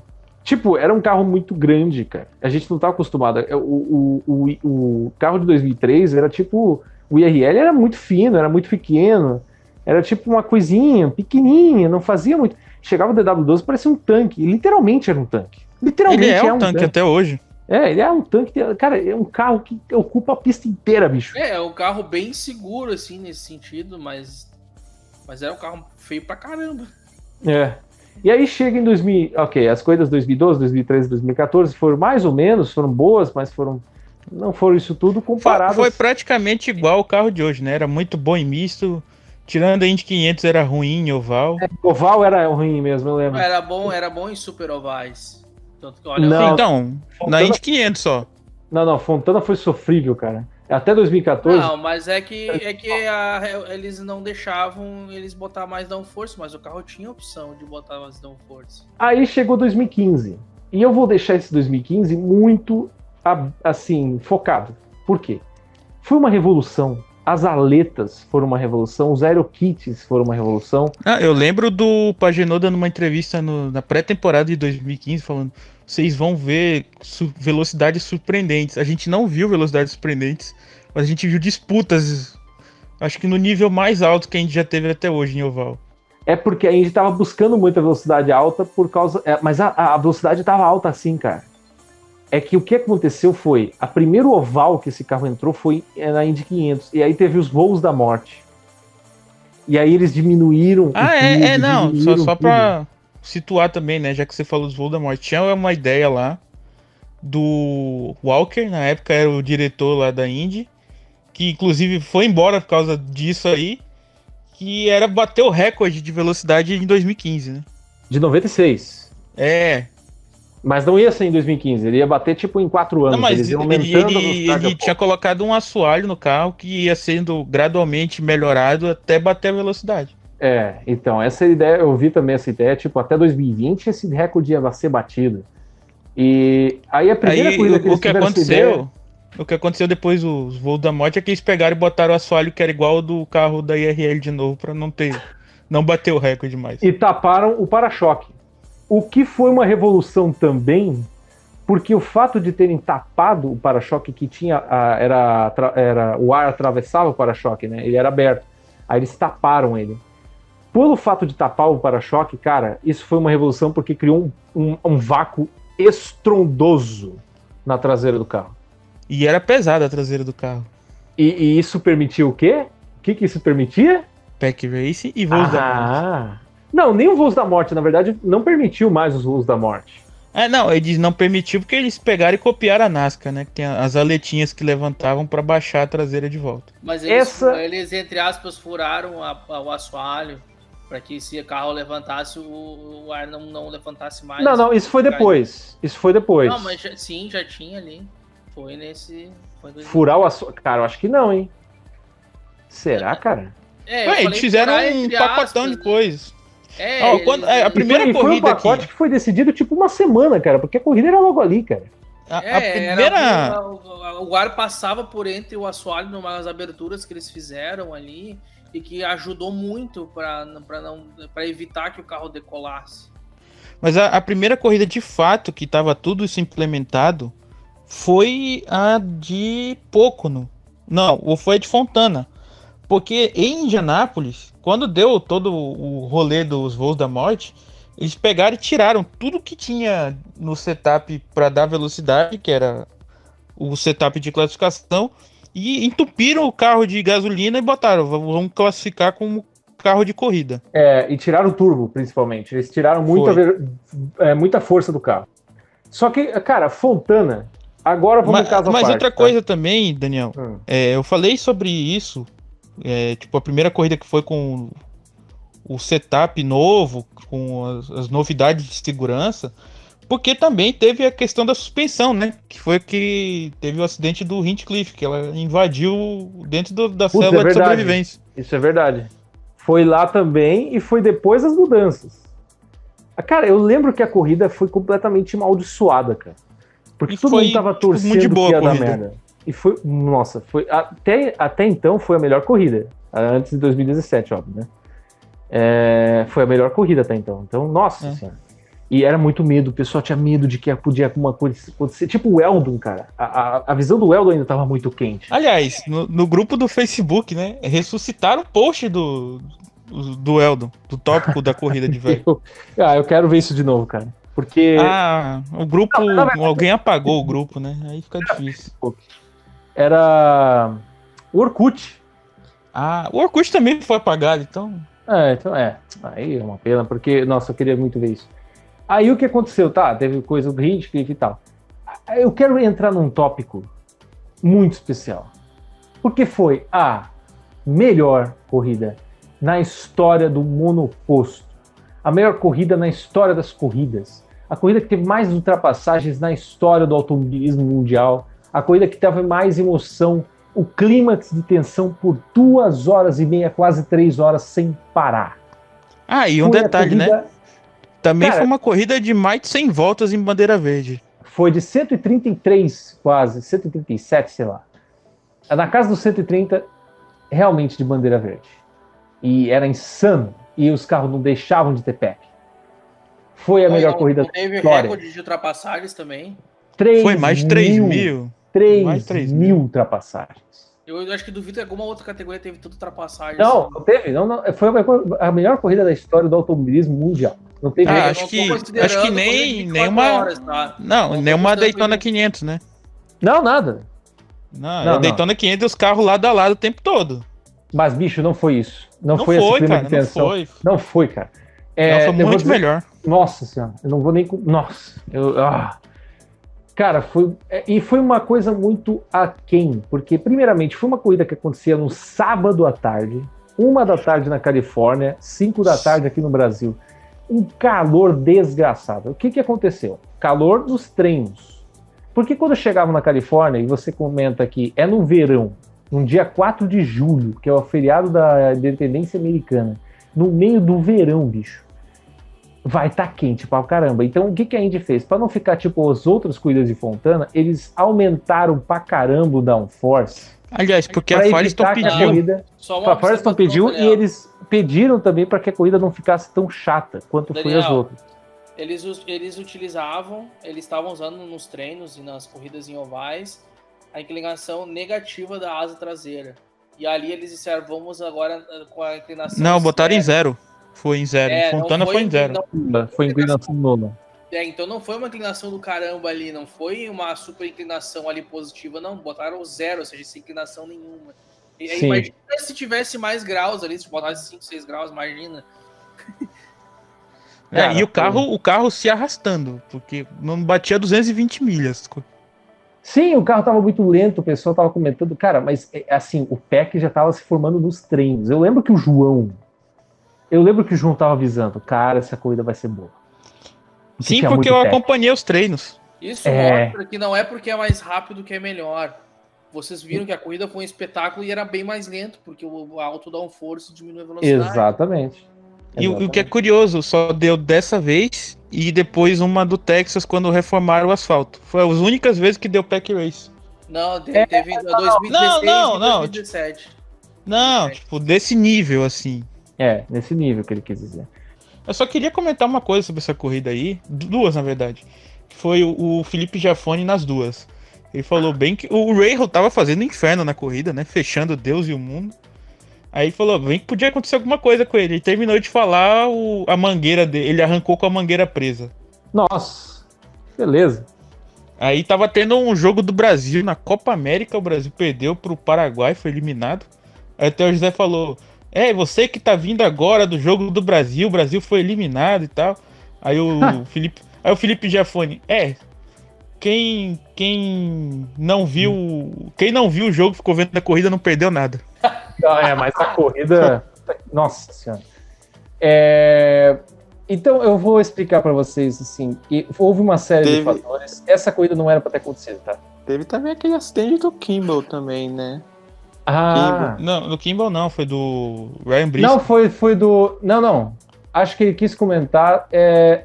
Em. Ah, o Kimball foi não, não, não, calma, peraí. O Kimball foi em. Não, não, foi o Briscoe. Briscoe. O Briscoe. É, não, em, do, em, 2014, quando não tinha Aerokit, já tinha dado do Alexim, né? É, verdade. É. Putz, o Alexim nunca mais sofreu. Caraca, né? Não foi mais Aquele o mesmo. pouco a carreira do Alexim também, né? E foi um acidente pavoroso, cara. Foi um acidente horrível, cara. É, Fontana é perigosíssimo. É, o, do, o do Alexim lembrou o do, do Frank em Houston. É, muito igual, muito igual, mas com a velocidade muito maior, cara. É... E, e, menos brutal, né? Porque não, menos... não acabou com a carreira do Brisco. No, do, do, do isso. É. A gente tá, é, a gente tá, cara, é impressionante como o Kimball tá quase em todas, né? Hum. Putz, é, 2015 pouco também ele bateu. Mas voltando para Fontana, isso foi muita exceção por causa disso tudo. Não é, a Indy não queria isso, gente, senhores. A Indy não queria dar um a Indy não queria pack racing, a Indy não, os pilotos não queriam pack racing, tanto que o Power ficou maluco com a direção da Indy em ter, e aceitar um tipo de coisa dessa. Não, o, o, Power já saiu do carro, maluco. O cara, o, o, cara do resgate que foi atender ele, ele deu um empurrão no cara, quase jogou o cara no chão. Pô, imagina, o piloto tá duas horas e meia naquela tensão que não tá acostumado, cara a chance de ter dado um erro ali, um big one tipo Las ah, Vegas, ah, era igual. Power era muito chorão, cara. Não, mas ah, o, até o AJ Foyt tinha falado que tinha que dar uma bandeira amarela e fazer o pessoal descansar, que não tava dando. Sim, porque tava 150 quase voltas seguidas. E, e, cara, eu vou dizer uma coisa: é polêmico? É, é polêmico, mas a chance de ter dado alguma coisa tipo Las Vegas era a mesmíssima. E o pior de tudo, né? Para as 10 mil pessoas só.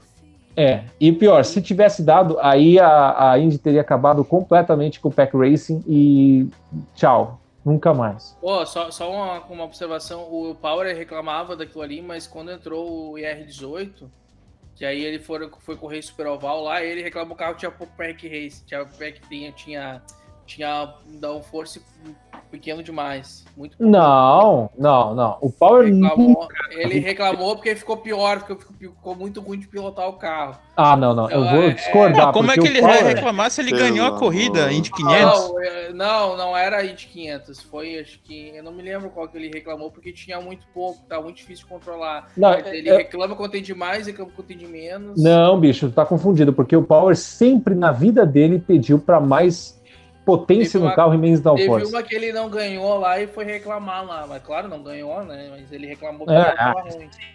Eu mas acho é... que foi uma pouco, não foi pouco no 2018 que ele reclamou? Ah, eu não, não, lembro agora. Não vou lembrar teve, também. Eu acho que foi pouco no 2018, daí ele reclamou porque tava muito... Mas muito pouco no 2018 ele ganhou? Não, eu não lembro qual era a corrida, eu sei que ele reclamou.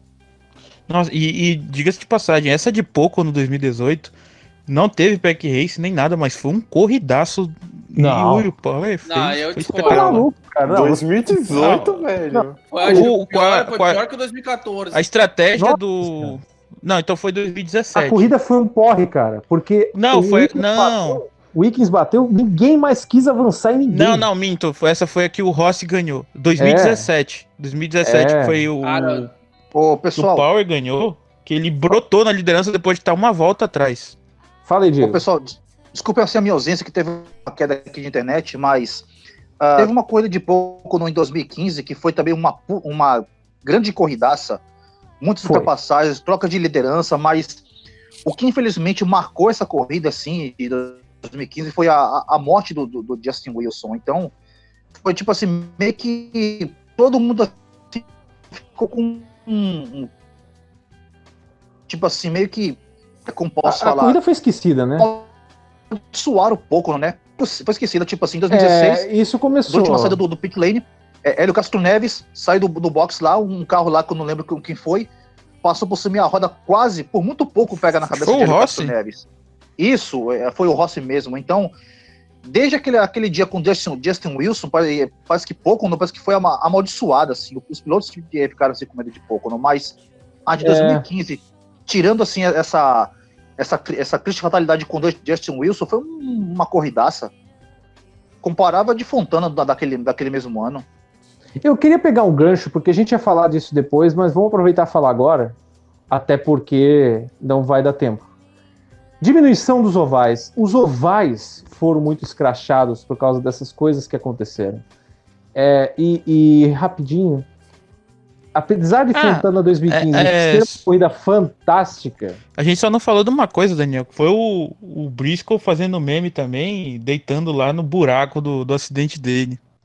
Nossa, isso é verdade. Foi uma coisa fantástica. Ele fez lá, ele cavou um buraco, ele cavou a cova, cara. Porque ali foi um acidente que, pô, ele pega de frente com um bico, ele poderia ter quebrado o nariz ali, cara. Não, e isso a gente o não Hans, pode pôr na conta do Pack Race, porque o acidente não teve nada com o Pack Race. Teve. Podia acontecer com. Não! Não, não, não, não, não, A, decolagem dele foi por causa da grama, não, teve nada a ver. sim, mas o acidente, o início foi puro Pack Race. Não, mas tô falando da decolagem. Sim. Ah, não, mas o que citou o acidente foi o Pack Racing. É não, mas, cara, podia rodar qualquer carro ali naquele mesmo lugar, tendo pack race ou não, e bater naquela grama e voar do mesmo jeito. Pode ser, mas o que começou aquilo foi o pack, tu não tem como negar isso. Não, o acidente de boa, mas o voo, do jeito que foi, foi só por causa Aliás, da grama. Deixa eu comentar rapidinho. Quem ganhou essas corridas malucas? E eu vou citar Texas 2017? Não, 2016, né? Que foi aquela com, lado a lado com o James Hinchcliffe foi qual? 2016, né? Que passou. É, é, é foi. Dois meses, foi a maior corrida da história da Índia, né? Porque dois foi meses de espera. Dizer que foi. É, então. Foi, foi 2016. Foi o Graham Rahal que ganhou. O Graham Rahal vence as corridas mais malucas e mais, de maneira mais maluca ainda. É, ele tava comemorando e quase perdeu a corrida. O Graham Rahal tava pedindo para morrer em Fontana. O Theo José tava falando, cara, um piloto sujo desse, um piloto que, tipo, vai por fora cinco lado a lado, dane-se, vou meter seis carros lado a lado nessa. Velho, na boa. É, é engraçado que eles puniram o Briscoe porque causou o acidente do Cássio Neves, mas não puniram o Ray a corrida inteira. Ah, o Ray é o queridinho, né? O padrinhado, né? Ah, vamos punir o Ray. Né? Aí eu, eu também concordo com. Ah, sei lá o que falar, cara. Até. Eu não sei mais o que dizer. Eu tô chateado. Mas eu queria rapidinho, então, pegar esse gancho daquela dos ovais, aproveitando que estamos falando dos ovais, né? E a Aerokit todo, rapidinho, só uma menção honrosa, a gente já comentou, mas vamos falar rapidinho, sobre essa questão do novo carro 2018, que tirou um monte, é o mesmo carro, mas ele tirou todo um monte de coisa, ficou com o Santo Antônio vazado, e aí até ficou muito mais bonito, na minha opinião, mas dessa vez eles pensaram no carro mais estético do que um carro funcional. Então o carro tá bonito? O carro tá bonito. Só que ele não tá funcionando, por exemplo, onde ele deveria funcionar, que é nos ovais. Então é, foi essa troca, né? Antes ele era um carro muito mais funcional, mas muito feio, e agora ele ficou um carro muito mais estético, visivelmente bonito, mas não funcional. Enfim. É, estético eu acho só o de misto, né? Porque é. E, e os mistos estão fantásticos. Né? E os mistos são fantásticos. A Mid Ohio, nossa senhora, que aumento, né, de, de, proporções ali que o carro deu. É, quase um photo finish Mid Ohio. É, e, e, só a última vez comentando desse Bem, né, eles vão implementar o windscreen. Os carros voltarão a ser. É, Gateway, é verdade. E só um também de última vez o adendo. É, esse carro vai ser modificado em 2020, tem o windscreen, dizem que esse carro vai ter muito mais peso, vai gerar muito mais vácuo, talvez as corridas boas nos ovais voltem com esse aparato que colocam na, no redor do capacete do piloto. Então, vamos ver, né? Vamos esperar o que pode acontecer.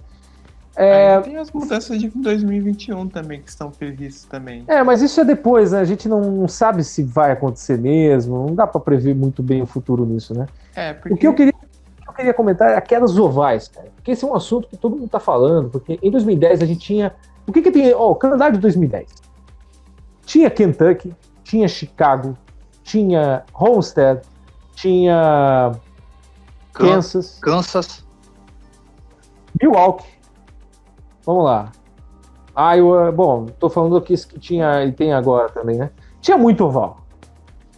E aí, tipo, 2020, calendário 2020, vamos lá.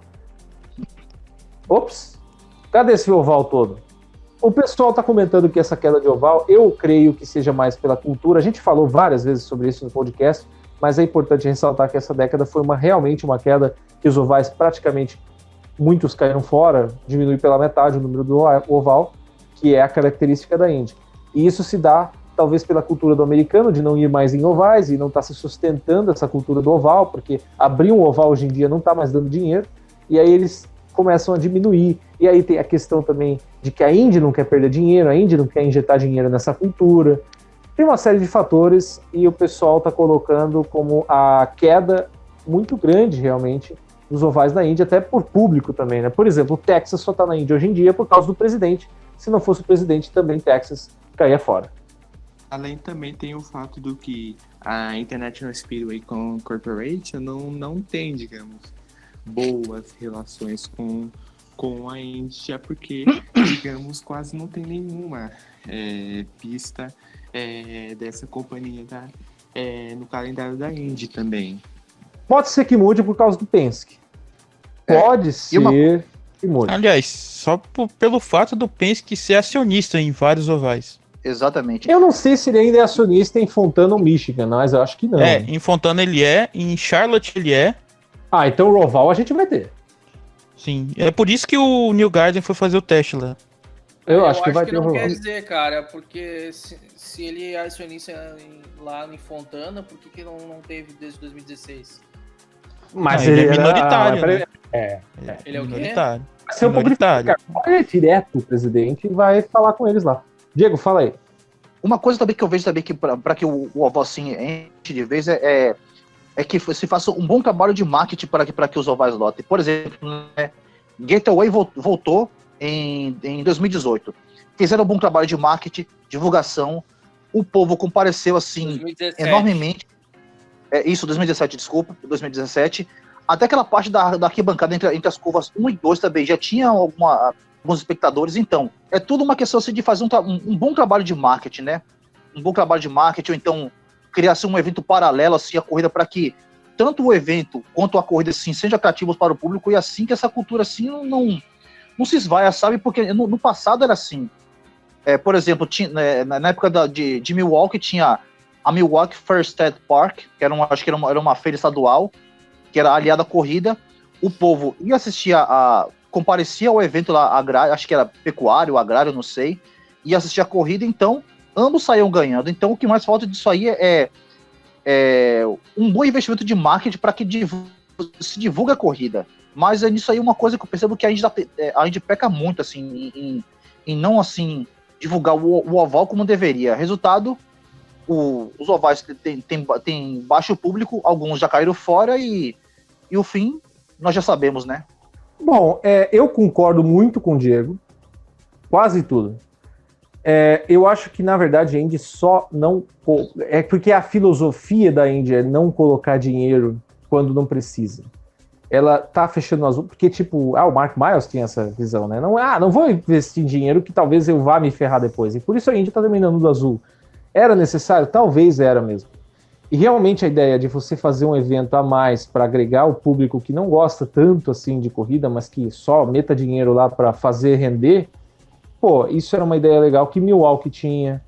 É, é só um detalhe. Ah, rapidinho, Gateway foi muito bem, mas por quê? Porque Gateway é pequena. Gateway não lota.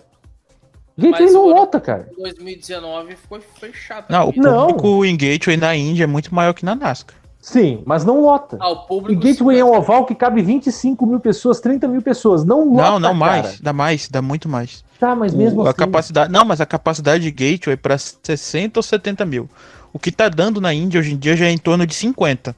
E não tá lotando mais por um único motivo. O, o, o oval tá fazendo até investimento para aumentar o estacionamento. O problema é o estacionamento que não é o suficiente para a capacidade dele. Cara, eu não sei dizer.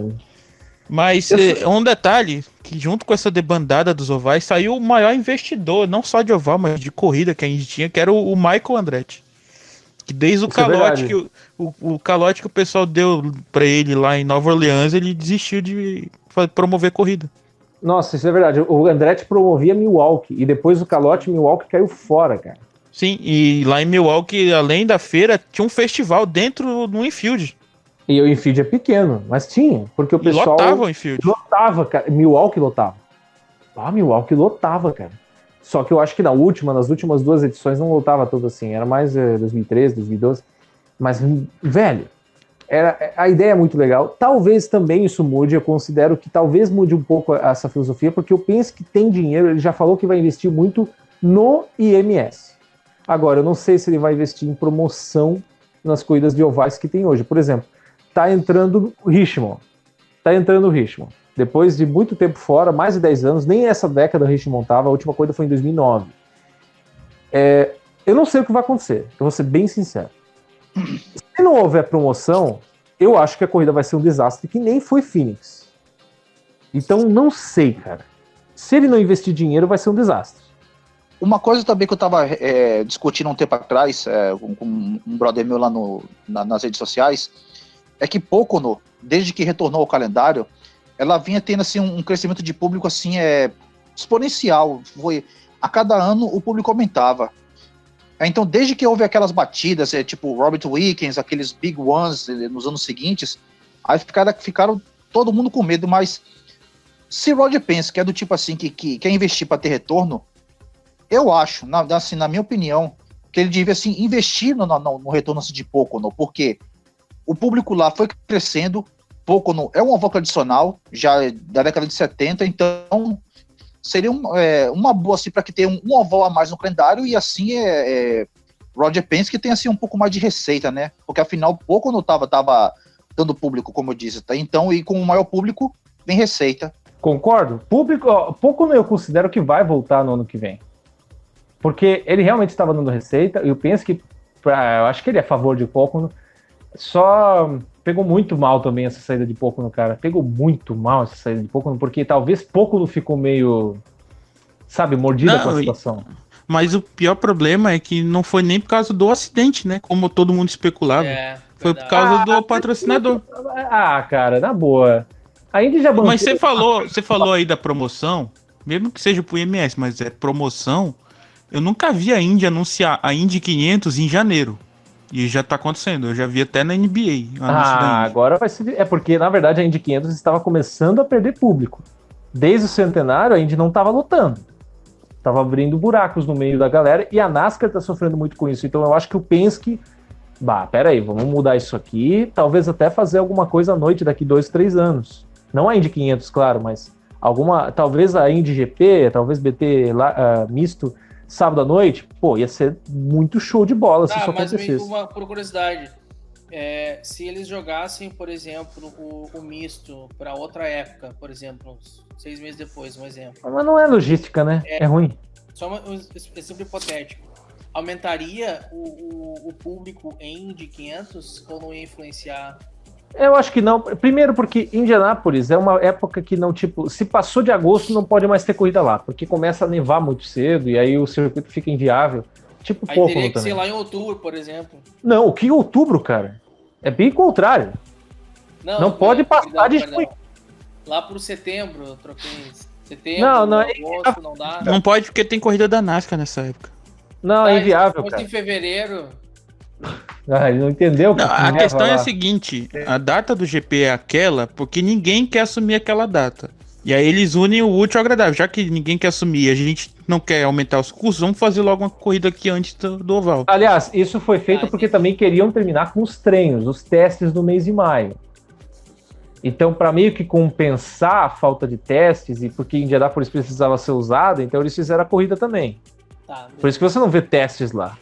E porque saiu Brasília. É, é São Paulo barra Brasília, né? Que era pra Então. ser naquela. Vamos comentar sobre isso? Primeiro, antes, isso vai ser uma coisa junta, tá? É, vai ser o último assunto de fato aqui no podcast. Depois a gente vai comentar rapidinho em mansões honrosas. Mas brasileiros, o Brasil na Indy. A gente teve uma notícia para terminar a década com chave de ouro que a Band vai sair da Indy, ainda tá tentando voltar, né? Ainda tá tentando meio que arrumar um contrato junto com a Dazon, tem toda uma história mas ah, a Dazon, por enquanto, é exclusiva. E isso meio que acabou com uma década aqui. em Ah, um 2010. detalhe: a Dazon é exclusiva só pra esse ano. Pro ano que vem nem tem mais. É, na verdade, ah, vai ser renovado, talvez, né? Acho que não vou deixar assim na, na mão. É, assinou o É, contrato talvez por que renovem. Porque tem um público ainda muito fiel, eles ainda vão perceber isso. Mas a questão é, aliás, talvez muita gente vá assinar da Zon justamente perto da corrida para ver, né? Então eles podem perceber isso. Mas, vamos lá. Em 2010, a gente teve a primeira corrida do ano em São Paulo. Foi a primeira corrida do ano, na Embi. E essa corrida teve oito brasileiros. Oito brasileiros no grid. Eu vou citar eles: Vitor Meira, Tony Canaan, Hélio Castro Neves, Mário Moraes, Mário Romancini, Henrique Bernoldi, Bia falta Figueiredo. dois. Bia Figueiredo, falta um. Jaime Câmara. Chame câmera. Oito brasileiros. Oito. Não é um.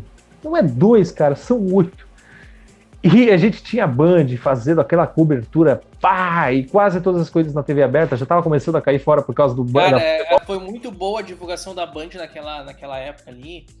Pena que a corrida cara, foi ruim por causa cara, da era chuva. propaganda, era propaganda pra tudo que é lado e todo mundo comentando. Até gente que não era da Fórmula Indy, que aliás que não conhecia direito, mal ouviu falar, ficava comentando e cara, é, eles fizeram uma propaganda muito boa, divulgação muito boa.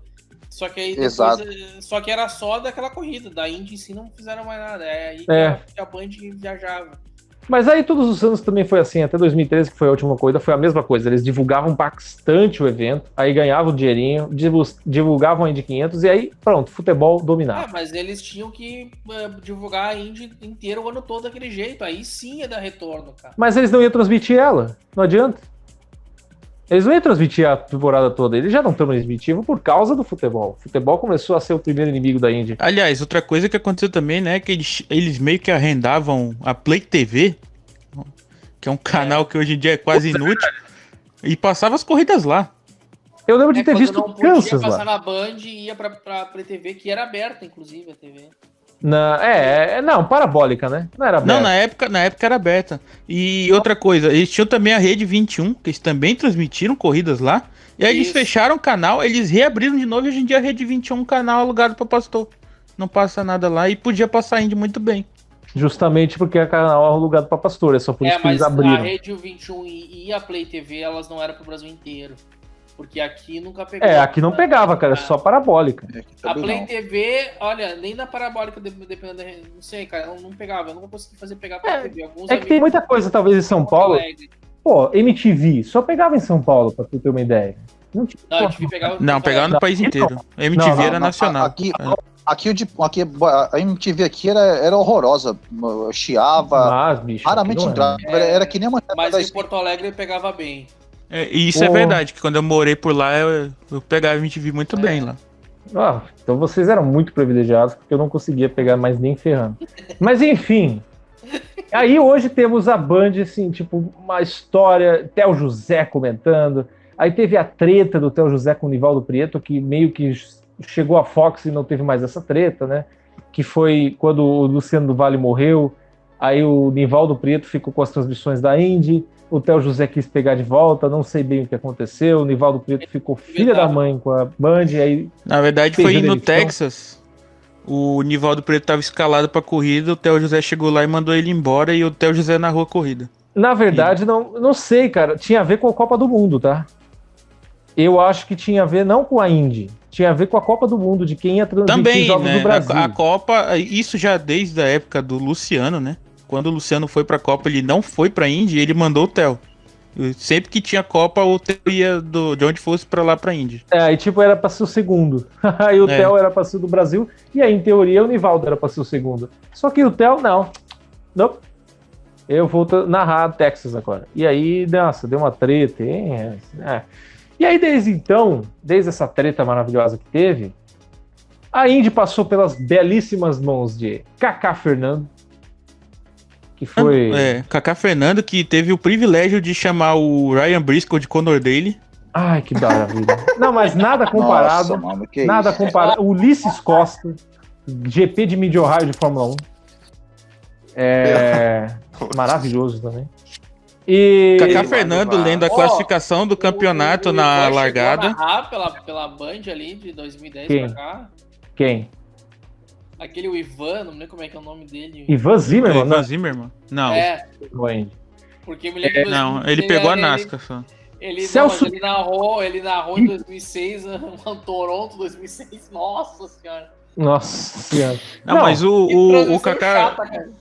Antes de falar dos outros, o Kaká Fernando merece espaço especial, porque ele e o Sérgio Jimenez, em. Iowa, leram a classificação do campeonato como se Como fosse se grid fosse de largada. grid de largada. Maravilhoso essa, essa, essa conotação. Foi preciso Rubens E- Barrichello mandar mensagem pro Sérgio Jimenez falando, tá errado, amigo. Aliás, Rubens Barrichello que correu em 2012, né? Que época maravilhosa.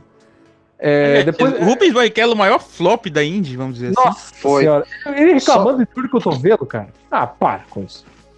Ele só, rapaz, o bicho reclamava o tempo, o, o tempo todo, ele dizia que chegou ao ponto de fazer uma declaração esdrúxula do tipo de dizer que, abre aspas, os circuitos da Indy jamais seriam aceitos pela Fórmula 1, Nossa fecha aspas. Não, Cara- que legal.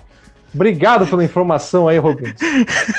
Nossa, a Indy vai Você ficar muito uma- desolada com essa. E outra coisa também, e outra coisa também que, é, é, já que ele, ele tinha tanto, assim- tanto assim, esse, esse, ranço por oval, na, na Indy 500 de 2012, ele liderou por, por, por três voltas.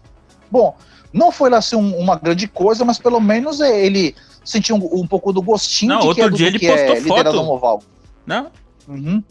Outro dia ele postou fotos no Instagram, TBT, não sei o que, de quando ele liderou a Indy 500. Oh. Nossa, olha, eu vou saber. É, Olha, eu você- vi essa foto no Instagram, eu vi. o eu Rubens essa foto. seria o brasileiro mais odiado da Indy se não houvesse um tal de Felipe Nassi. Nossa, Felipe Massa. Aí ele passou. E nunca a- nem correu na Indy, né? É, Ó, que nunca nem detalhe, correu. pessoal. O Rubens ele teve uma história legal. Em, dois- em Texas, ele tipo amou a pista, meu, achou do caramba. Nossa, que pista maravilhosa, meu, essa pista é muito do. Chegou a falar palavrão. Aí, tipo, pô, adorou a pista, né? Só que aí chegou na corrida, o motor deu pau e ele não correu. A única corrida que ele gostou. Já correu no Texas. Sim, pessoal. E vocês mencionaram, é, mencionaram o Felipe Massa.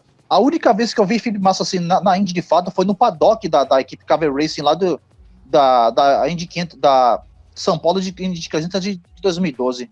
A única vez que eu vi Felipe Massa no, no paddock da Indy. Depois disso, não Ele mais. achou que tava fazendo caridade lá. É, não, não, É, vou dar uma tipo- caridade aqui pro pessoal. É, tipo isso, tipo isso. Eu acho que ele foi o recordista de falar besteira da Indy, né? Nossa É. senhora. Não, não, mas tem. Mas vamos dar menções honrosas a outros pilotos. Ah, Pô, faltou de pena falar de. Brasília também, né? Então, eu quero falar de Brasília, mas eu queria falar também das transmissões da Band para encerrar, né? As transmissões da Band. Ah, não, então, teve- então já que você tá falando disso, né, tem que falar do Eduardo Homem de Melo e o Eu- Daniel Palermo. que maravilhoso esse homem, hein? Esse homem de Melo. Que merda desse homem de Melo. Cara, bicho. Não, ele xingou Cara, o Daniel Palermo ao vivo na transmissão, cara. Foi um dos melhores momentos da história do IndyCarCast. Não, essa eu não, não lembro. Cara, foi maravilhoso. O Eduardo Homem de Melo xingando, cara. Ah, é um negócio. deu? Como é que foi? O, o Daniel Palermo mandou uma mensagem pra ele lá falando que ele tava falando. é, ele só xingava a Índia o tempo todo. Ah, bicho, ele tem Mas cara. ele tava comentando com uma má vontade tão grande. Tava Aí o Daniel cara- Palermo mandou uma mensagem pra ele, ele pegou e xingou o Daniel Palermo ao vivo. Meteu palavrão e tudo. É porque, pessoal, é, é por causa Ai, que o. Eduardo Homem de Melo, ele já tem aquela tradição de comentar a Fó- Fórmula Truck, os campeonatos nacionais. Eu sempre vi assim, ele comentando assim. Ele, ele só falava assim bem da, da Fórmula Truck, tá, sempre participava assim. Aí, a, a, como a Indy, pra ele, assim, é, é uma coisa assim meio nova, né? Eu vou, me- vou meio que bancar o, ad- o advogado do diabo. Então, Ah, não. então, tipo assim, ele se sentiu estranho na Indy, né? Então, soltou aquele monte de besteira que nós, Ah. nós ouvimos, né? Não, não dá pra defender esse cara. Não, desculpa. Não, não Esse cara é Não, o não dá, pior comentarista da história da Fórmula Indy. Teve Kaká Fernandes. Esse cara, Homem de Melo, foi o pior comentarista da história da Fórmula Indy, porque até o Kaká Fernandes tentava fazer aquele esforço, mas. Ah, bom, falando rapidinho, né? A gente citou o Nivaldo Prieto, ele era, tipo, não era tão bom, mas ele fazia um esforço. E ele conseguia narrar, ele fez uma Indy 500 de 2014 ali em loco, muito boa. Pô, foi bem lá naquela prova, ele narrou pô, com uma emoção aquela final contra o Ryan Hunter Ray. É, só que a gente também teve o Celso Miranda, que não era o Celso Miranda dos últimos dois, três anos. Era o Celso Miranda de 2015. Que ele metia o pau na Índia ao vivo, cara. Não, até hoje ele faz isso, cara. Na Não, não, não, mas causa- não, é de outra Ah, diferença. Ele, só- pouco, ele narrou pouco, no, ou comentou, não lembro. e- Mas esse, esse Celso Miranda que você tá falando aí era tipo o Celso Miranda da Record, que odiava a IRL. É. E ele não conseguia aceitar o falso. enfim. Mas sendo unânime, o Dracone pode ser eleito o pior piloto da década da Indy? Ah, Absoluto. pode. Pode, pode. Não, cara, menção Pior que o honrosa. Marco Andretti. Rick Moran Jr. Pior que o Andretinho. É, pior, cara. Nossa senhora. Não, o que, pior. falar, o que falar da Delcone, né? Dracone atropela os mecânicos. O Rock Moran Jr. quebra a mão no treino. Na mesma ca- época o que ca- Mike Conway vence a corrida. Não, e Eu o, o, amarelo. o Carlos Huertas ganha a corrida também, É? e depois sai da Indy dizendo que tava com dor no ouvido. Em Iowa, cara, ele não conseguiu correr Iowa, velho. Que Né? E louco. depois o- a Delcone não se satisfez com o Dracone acertando todo mundo, ela botou outros pilotos e eles se acertaram em- na Indy 500, os três, Nossa, ao os mesmo três, tempo. Ao mesmo tempo, em 2015, eu acho também. Foi. Nossa, Foi o era Man- a Pipa, o Davidson e mais um lá. Outro dia eu vi o nome dele, que tá no Endurance, que volta e meia faz um bico na Indy. Christian Vautier. Valtier, é Nossa. ele mesmo, Valtier. É verdade. Verdade. Nossa, mas que bela história. Então, mas terminando, a gente teve esse último ano, que foi o último ano da da Band, pelo jeito. Nosso querido Dudu Vaz, que ficou dois anos narrando a depois do Theo José cair fora. E uf, foi sofrível. Olha, o Dudu Vaz ele fazia um esforço, mas rapaz. E Rapaz. que ele, ele também era narrador de rodeio. É, mas, mas uma coisa assim, entre Luciano do Vale e Dudu Vaz, rapaz, é difícil. Rapaz, eu não consigo escolher. Essa década, né? Eu tô falando do Luciano do Vale dessa década. Não tô falando dele de dos anos 80, que ele mandava a ver e fazer um bom trabalho. Tô falando dessa década, nossa senhora. Pau a pau entre os piores narradores da Indy. Kaká Fernando ganha disparado. O pior narrador da Indy. Parabéns ao Kaká Fernando. E o pior E comentarista. o Eduardo- troca-troca, né? é, e o pior comentarista é o Eduardo Homem de Mel. Parabéns aos dois. Não é, Felipe? Nossa, nossa, imagina uma dupla de transmissão, Kaká Fernando e Eduardo Homem de Melo. Nossa Felipe se matar. Nossa senhora. É suicídio na hora. Vamos aos pilotos. A gente falou do Rubens, a gente falou que tinha oito pilotos lá. Aí a gente teve, tipo, uma revelação. Saiu o Mário Moraes, saiu o Vitor Meira, mas a gente, tipo, veio um cara na base que parecia que fazia uma boa. O Matheus Leite, que ninguém sabe até hoje como ele entrou na Indy. Que, quem que bateu esse caminhão de dinheiro não se sabe até agora. Uma emissora brasileira, barra interrogação. Parecia que era Band, ninguém sabe. Parecia que era Sport TV, também ninguém sabe. Eu não sei ao certo de onde veio essa grana. Mas ele entrou na Indy com um caminhão de dinheiro que a Ford recebeu. Ficou dois anos, mas parece que vai cair fora. E aí acabaram-se as esperanças brasileiras da Indy. Não tem mais esperança brasileira de tipo até mesmo vencer corrida, não, de correr. Porque o Tony é o único que ficou. E o Tony tem 40 e poucos anos. Então, senhores. Ah, o Hélio ainda tá lá, né? É otimismo, completo pessimismo para os brasileiros na Indy em 2020 e diante, né? Essa década realmente não foi boa para os brasileiros. É, a gente esqueceu de falar dos vices do Hélio, né? Que foram um monte. E as brigas, né? Bater em diretor de prova e tal. Nossa, é 2010, verdade. Ele, primeiro ano dele, pô, ele chegou lá e meteu um bicho com 1,60m, metendo com um armário de 2 metros. Ele foi lá e meteu lá a mão no pescoço. Vai, né? pior que eu dou. dou Foi o Brian Barnett, né? Ficou bravo com toda a razão. Não, foi com o armário lá, um segurança, cara. Ele não foi contra o Brian Barnett. Ele foi lá contra o segurança ali. Tipo, tava loucaço, cara. Ué, foi. Uau! Foi um, um episódio. Aquilo ali foi uma das maiores sacanagens da, da, da direção da Índia. Aquilo ali eu fiquei muito indignado. Brasília Indy 500, o último assunto de fato deste programa para fechar a década com chave de ouro. Não, Não era foi. Brasília Indy 300? É, 300, eu falei 500, né? É, 500 milhas de. de, de... 500 horas é guria, porque o brasileiro adora sofrer. Porque Brasília, cara, a Band se ferrou, a Indy se ferrou e, mais ainda, os brasileiros se ferraram. Porque Exatamente. perderam o autódromo, Brasília não está nem até agora sendo reconstruída, acabou Brasília, cinco anos sem autódromo e vai ficar mais ainda. É, tipo, até a Stock Car perdeu Brasília, né? Foi muito louco. Tudo, né? Cara, Cu- Curitiba tava passando na mesma época, Curitiba tá até hoje na Stock Car e E, Brasília não e tá. foi revitalizado Ô, até, mas pessoal, não- uma, uma, uma duvidazinha sobre Brasília. Tinha tanto circuito bacana aqui. Por que, que foram pra aquele circuito horroroso Porque- de lá? não era a Indy que escolheu e não era a Band que escolheu. Foi pura lavagem de dinheiro. Aliás, vamos, vamos deixar um detalhe, né? A gente só soube exatamente o que aconteceu recentemente com uma entrevista que o grande Willy Herman deu pra gente no Opa, Center é verdade. Que ele contou o que de fato aconteceu. Dá um resuminho, só uma pequena palhinha pro pessoal depois ler mais. Bom, ele disse que acabou a corrida em São Paulo por causa da troca do prefeito, eles dependiam É, do, do é, ah, é prefeito, verdade, do só, só um governo. Isso é verdade, porque Brasília saiu de São Paulo, ainda saiu de São Paulo por causa da troca de prefeito. O Haddad não queria a corrida ah, acontecendo ali porque ia atrapalhar trânsito, etc. E a Indy buscou outra alternativa. Aí eles foram o- os representantes da categoria, que no caso é o Willy Herman e o Carlo Gância, a Band, fizeram um acordo com o Agnello Queiroz, que era do PT. Estranho, né? Foi o PT tirou de São Paulo e o PT acolheu em Brasília. Muito Que louco. coisa, né? Que ironia. É governador do Distrito Federal, né? Então ele mandava em tudo. É, o governador. E aí ele prometeu as obras e ele só lavou dinheiro nas obras. O, pre- o governador que assumiu no lugar dele falou- prometeu em campanha que ia manter a corrida. E faltando três semanas para começar a corrida, eles cancelaram a corrida. E muita gente especulou que tinha sido culpa da Band, que a Band não fez Nossa. pressão. E a Band não teve nada a ver com a história, a gente só descobriu isso agora. A Band foi a maior coitada, porque ela foi pagar uma multa muito, mas também assinou um contrato que, pelo amor, né? Se não me engano, a multa é de 500, não, de 10, 100 milhões de dólares. Acho que era É. isso a multa. E aliás, é meio que a Band só transmite ainda até hoje por causa desse contrato aí, na moral. Aliás, né? aliás, deixa eu te falar. a e Indy- outra coisa também, Ó, a- rapidinho, a rapidinho, Itaipava rapidinho. também nunca mais quis se associar à Band ainda. Isso é verdade também. Nada, nossos patrocinadores caíram fora depois disso aí. A, a Indy simplesmente caiu muito desde 2015 por causa desse episódio de Brasília. E tem outra. A Band só tava com a Indy porque agora eu percebi por que, que 2019 foi o último ano.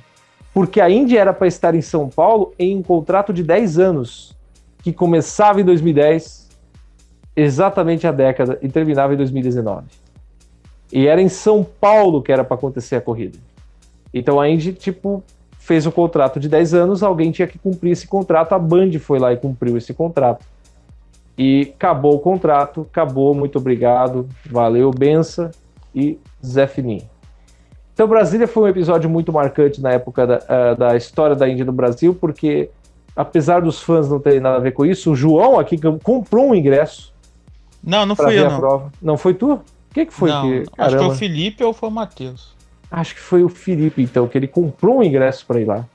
E... Eu comprei para ver não. o Eck e também perdi a corrida. É, o Eck também saiu fora mais ou menos pela mesma situação, mas aí foi um promotor, né? Que não pagou a taxa pra categoria. E aí as, foi... o Eck ia acontecer em duas semanas, né?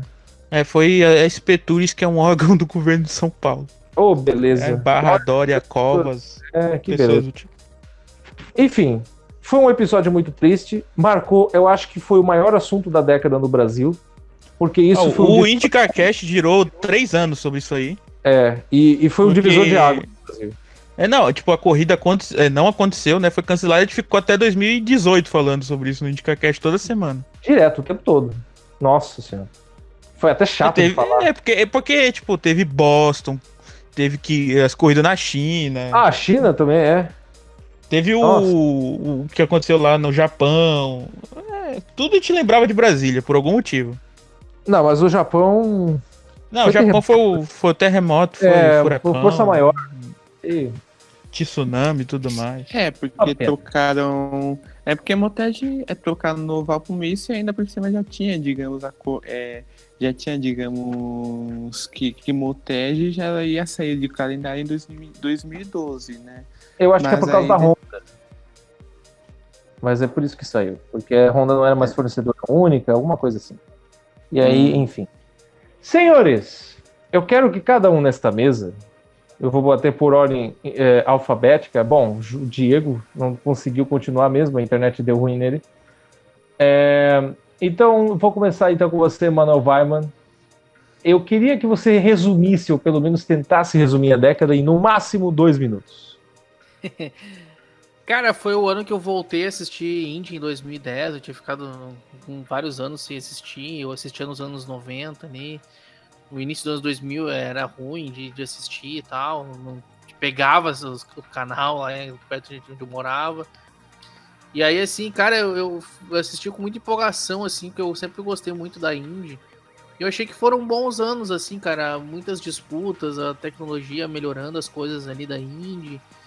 Cara, eu acho que tem muitas coisas positivas essa última década. Tem, teve os pontos positivos, aliás, teve os pontos negativos, mas também tiveram pontos positivos.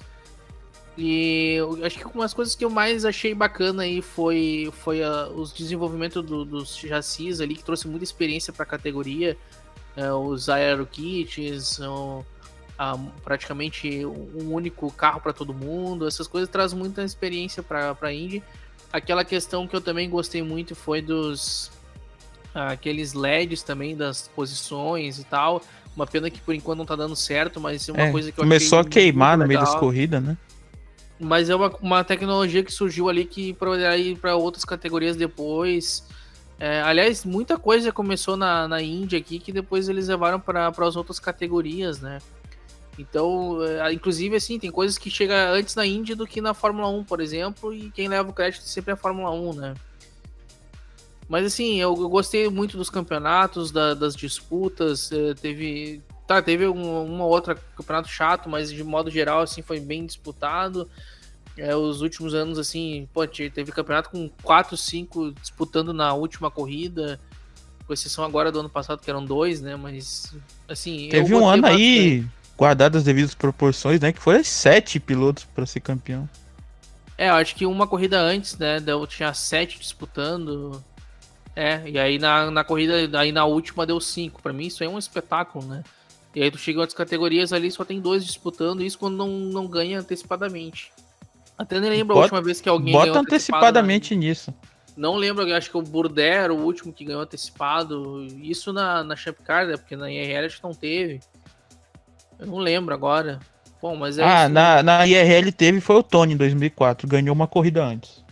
É, e olha só, uma antes, né? Aí na outra o cara 10 corridas antes já ganhou campeonato. Mas é isso aí, minhas considerações finais aí. O João aproveitou para dedicar um minuto inteiro enquanto o Manuel falou das considerações, então vou deixar um minuto para você, João. ah, tudo bem, tudo bem, faz parte. Eu acho que foi um ano, um ano já, uma década muito louca de muitas transformações e resume bem o que é a Indy, né? Do 8 a 80, do céu à ponta cabeça. Um belo resumo que você poderia não ter feito no meio do comentário do Emanuel. Obrigado. É, assim, eu queria. Como é que é? O Emanuel falou uma coisa, eu queria lembrar o que era, mas infelizmente eu esqueci. É, mas, bola para frente. O LED foi cópia, ah, viu? Do LED, da é Endurance. O, é, foi cópia, mas assim, o LED provavelmente não será mais utilizado porque o LED teve problema na bateria do carro. O carro começou a morrer porque o LED custava muito a bateria do carro. A Indy ficou anos e anos pensando em como diminuir o impacto na bateria do carro e parece que vai desistir da ideia porque mas a, o, não o, deu. O primeiro modelo, aquele que era bem mais simples, que era um bagulho meio analógico, aquele ali não era tanto. É, começou a dar problema quando eles fizeram aquele que era colorido e tinha bandeirinha, É, mas eles usaram esse primeiro. Só que Não, também... ele mas assim, ó, eles eles é, visualmente era parecido com o primeiro, mas ainda era um pouco do segundo. Era, era tinha não tinha mais as bandeirinhas, alguns detalhes ali, mas era muito no sistema do segundo. É. Eles não quiseram voltar para acharam ridículo voltar para para tecnologia do anterior, que era bem tipo negócio aqueles de rádio relógio, aqueles números de rádio relógio, pô. É. Tipo, mas... É, talvez não gastar tempo com essa tecnologia mais, né? Não sei. Ah, rapidinho, antes do Richard falar, uma boa foi também as IndyCar Visor Cam, que foi uma baita de uma ideia. Que ideia boa que a gente teve com essa câmera no capacete, mas que ideia fenomenal, não Aliás, dentro do capacete. Não foi da Indy, né? Foi da GoPro, porque quem tem, quem bota aquilo ali é a GoPro, é pago. Mas que ideia boa, cara. A única problema que eles não estão ainda não estão conseguindo resolver é como tirar a sujeira, porque eles só podem utilizar isso nas voltas iniciais. Porque depois não dá para utilizar porque fica sujo.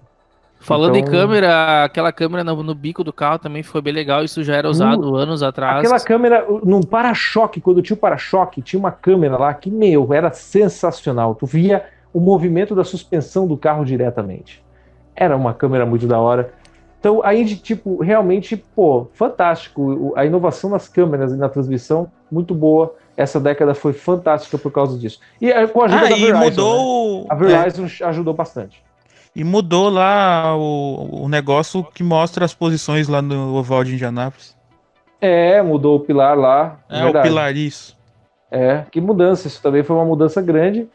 E que mais? Acho que essas mudanças acho que foram as principais, né? Não, acho que não teve muita outra mudança assim drástica. Vou deixar com você agora, Richard. Tenta resumir aí. Eu sei que é difícil, mas vamos lá. Bem, é, foi, é, foi uma década de progresso para a Índia. A é, vem dando, digamos, aqueles passinhos pequenos de bebê pro, é, para, digamos, reconstruir a sua imagem internacionalmente. E penso que muita, co é, muita coisa que deu certo e não deu muito certo para a gente vai ser, digamos, util utilizada para essa década que começou há 13 dias atrás. Afins, teve campeonatos bons, como 2012, 2015, e alguns campeonatos que acabaram deixando a desejar, como a com a temporada de 2016. Que foi lá, não foi tão lá, lá aquelas mesmas coisas. 2018 2019 tiveram é, ótimas temporadas, com vencedores diferentes. Ainda mais também que o novo já se construído pela IndyCar Series favoreceu corridas melhores no misto, né? É claro que o oval não ficou lá estão essas coisas, mas a Indy está focando realmente além de ter boas corridas, também construir uma imagem internacionalmente. espero que nessa década que começou seja bastante produtiva para o monoposto americano. Muito bem. É, eu vou comentar rapidinho também o que eu achei dessa década. É, 2010 foi o primeiro ano que foi assim, eu estava muito afim, eu estava acompanhando completamente a Indy, foi o primeiro ano que eu lembro que eu tinha internet para acompanhar, cara, porque eu acompanhava só na TV, a Band não estava transmitindo quase todas as corridas. Aí veio a iniciativa do Terra, que salvou aquela temporada. É, vi todas as corridas pela internet, o pessoal do Terra, Thiago Alves estava lá, o Marcelo Duó, de vez em quando vinha o Hamilton Rodrigues, pô, baita iniciativa, e foi ali que meio que também me fez ter vontade de fazer jornalismo. Então, foi uma, uma inspiração. Aquele ano foi muito especial para mim e uh, emocionalmente, assim, para mim mesmo, foi uma década, uh, foi uma, um ano muito bom. A melhor temporada que eu considero foi 2015, pelas emoções que passaram, tristes, boas, enfim. Só que total, cara, a década foi uma década de recomeço da Indy, foi uma década de reorganização.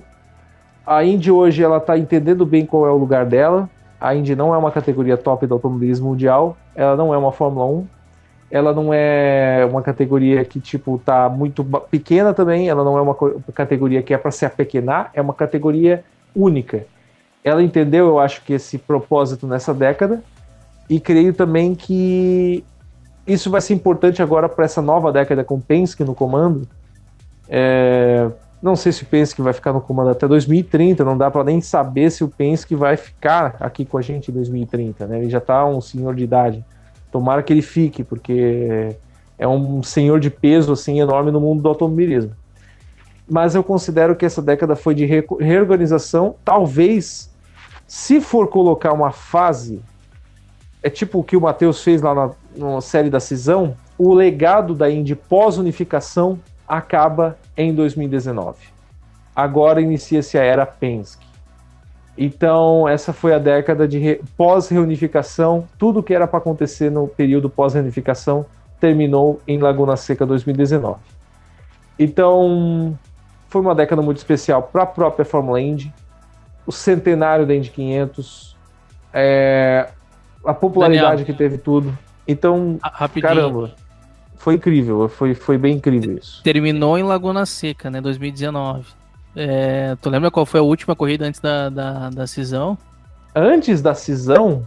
É, 95, pois, a última corrida 95 de 95. Foi Laguna Seca 95. Olha só que coisa. É, 25 né? anos. Putz, é verdade.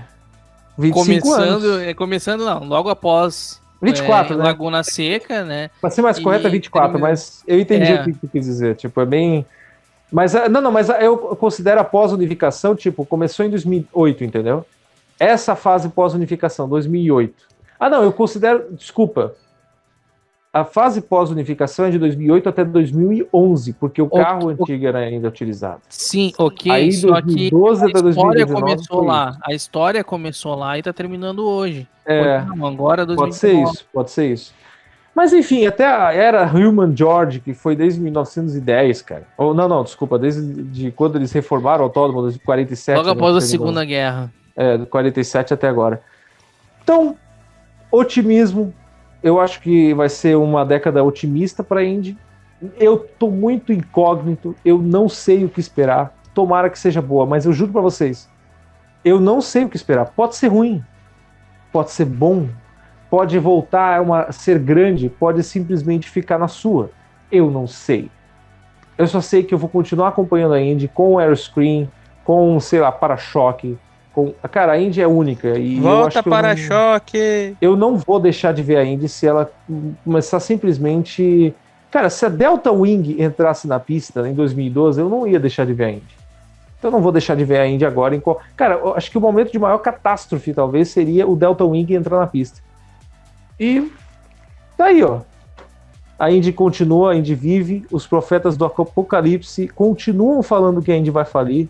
De repente eles calaram a boca, né? Depois que o Penske comprou, né? Caramba, ninguém mais falou o assunto, que coisa.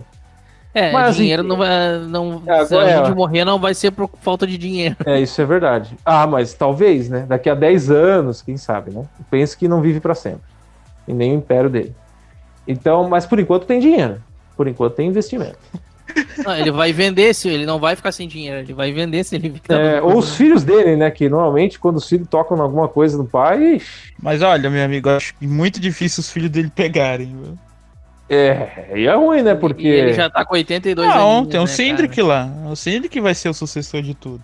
Ah, verdade, tem o Cindric. Rapaz, o Cindric, aquele mesmo que em 99 ficou com aquela cara de bunda depois que o Max Papi perdeu por causa do combustível? É, o mesmo Cedric. Eu sinto que é o, é na, na, na, aqui no, automobilismo ele é o filho do, do, do, Penske na prática. É, o Chase, é, é praticamente o filho que o Penske. Ele é o filho que não, que não era filho dele. É, o filho que ele sempre quis. Bom. Até porque o Jay Penske e a Dragon não são filhos do Penske bem quistos, né? É, é, personas não gratas ali. Não sei né? se ele teve mais filhos. É. Bom, este foi o podcast 150. Esta foi a Ah, década. só um detalhezinho, a gente esqueceu de falar. É sério, a gente esqueceu de falar que o Júlio Ferrando teve uma equipe nessa época, né? Nessa década. É, a Dragon de Fair and Racing, né? Foi lá no começo. Aliás, o Gil de Ferran tá querendo entrar no Hall da Fama, né? Só uma notícia mais moderninha. A gente vai comentar sobre ela no próximo podcast. É que foi uma equipe meio brazuca, né? E teve o É. Rafa Matos lá. E teve o Rafa Matos. E o Vitor. Hum, E o Vitor. Não, não era Vitor, é Mário Moraes, né? Também tava lá, se não me engano. Acho que tava. Beleza, agora pode encerrar. Obrigado. Aliás, nos Ah. divertimos muito durante a década aí fazendo esse podcast. Aliás, Falta foi a o Jabá. o IndyCarCast abriu. É verdade. Foi a época que. A década que o IndyCarCast abriu. Primeira corrida Mid Ohio 2013, que o Kimball venceu, nunca vou esquecer. E foi ali que começou o IndyCarCast, desde então 150 edições, aquelas esporádicas que corroem hiatos, às vezes a gente faz, a gente não faz, mas ainda está vivendo, ainda, o IndyCarCast ainda vive. Então esse foi o IndyCarCast 150, essa foi a década de 2010, 2019, os anos 10 da Fórmula Indy, e vem os anos 20 muito bem e muito melhores do que foi isso, com Jabá. outro líquido, com windscreen e etc. Eu sei que tem o Jabá, João, obrigado por lembrar pela quinquagésima vez. Foi Tem mal. o carcast.gmail.com, qual você pode dar uma, um e-mail pra gente. A gente vai voltar a ver esse e-mail, né? Ah, vai ser legal. É, tem os nossos irmãos do Indie Forever, o nosso irmão aqui do Indie Forever com o seu canal do YouTube, do Facebook, certo, Emanuel? Certo, pessoal. Não deixem de acessar o IndyCarCast e é o Indy Forever. O IndyCarCast também, tá? Mas assim, é, em breve aí teremos mais corridas do. mais programas do Road to 100. que Já, tinha, já tenho mais algumas traduções aqui. O Matheus traduziu aí, acho que metade das, das, dos episódios da segunda temporada. E eu tô esperando o auxílio de mais tradutores aí. É, eu vou. Eu, Aliás, eu Quem não, quiser eu ajudar consigo- o Indie Forever traduzindo algumas, alguns programas, por favor, entre em contato aí com o Indie Forever. É, ajude o Emanuel, porque eu não tô conseguindo garantir muita coisa. Realmente, nesse ano vai ser bem complicado de arranjar tempo, até pro programa. Mas eu prometo que eu gravo, vou gravar os programas, pelo menos, né? Mas Palmas Bola pro Matheus. palmas E não tem Matheus. mais Não tem mais texto da cisão, né? Ah, Acabou. Isso- Agora vai vir uma nova season. Ahn, que que é? Ah, Indicar da Depressão. É uma página muito legal no Facebook, no Instagram. que mais? É, o Twitter. É, Twitter. O O Twitter cobre os treinos lá, né? Eu É, o João faz. Isso, é, então, tá aí. O João faz parte. É, e também tem o Indie Center Brasil, do qual eu faço parte. Eu prometo voltar lá, mas né, também não garanto. É, mas é muito Eu legal. também faço parte. É, é verdade. O indiecenterbrasil.com.br é seu portal de notícias da Fórmula Indy. A gente lança mais opiniões, né? A gente lança mais especiais do que notícias em si, até porque notícias você vê em todo lugar. Mas é, lá é uma coisa mais especial pro fã de A Indy. gente arrumou até entrevistas agora lá. É, agora, tem uma entrevista muito legal que você viu o. Como é que é? O teaser que o João colocou aqui do Willy Herman, que, nossa, é um monstro sagrado da Fórmula Indy aqui no Brasil. Desde os tempos do Luciano do Vale. Ele comentou ao lado do Luciano do Vale nos anos 90, cara. Não Aliás, outro essa década ele fez muita falta na transmissão da Indy. Ele era É. muito bom. Ele queria fazer por telefone, né? Era meio cafona, né? Tipo o cara no telefone com aquele chiado, né?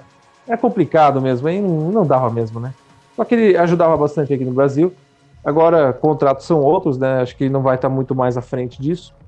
Não, É. ele é funcionário da Indy agora. É, então me enganei completamente. Mas enfim, e que seja uma ótima década pra gente do IndyCarCast. Então vamos dar aquele tchauzinho, aquele maravilhoso tchau que a gente sempre dá. E que seja bem-vindo do- os anos 20 pra gente. Tchau! Tchau, tchau! Tchau!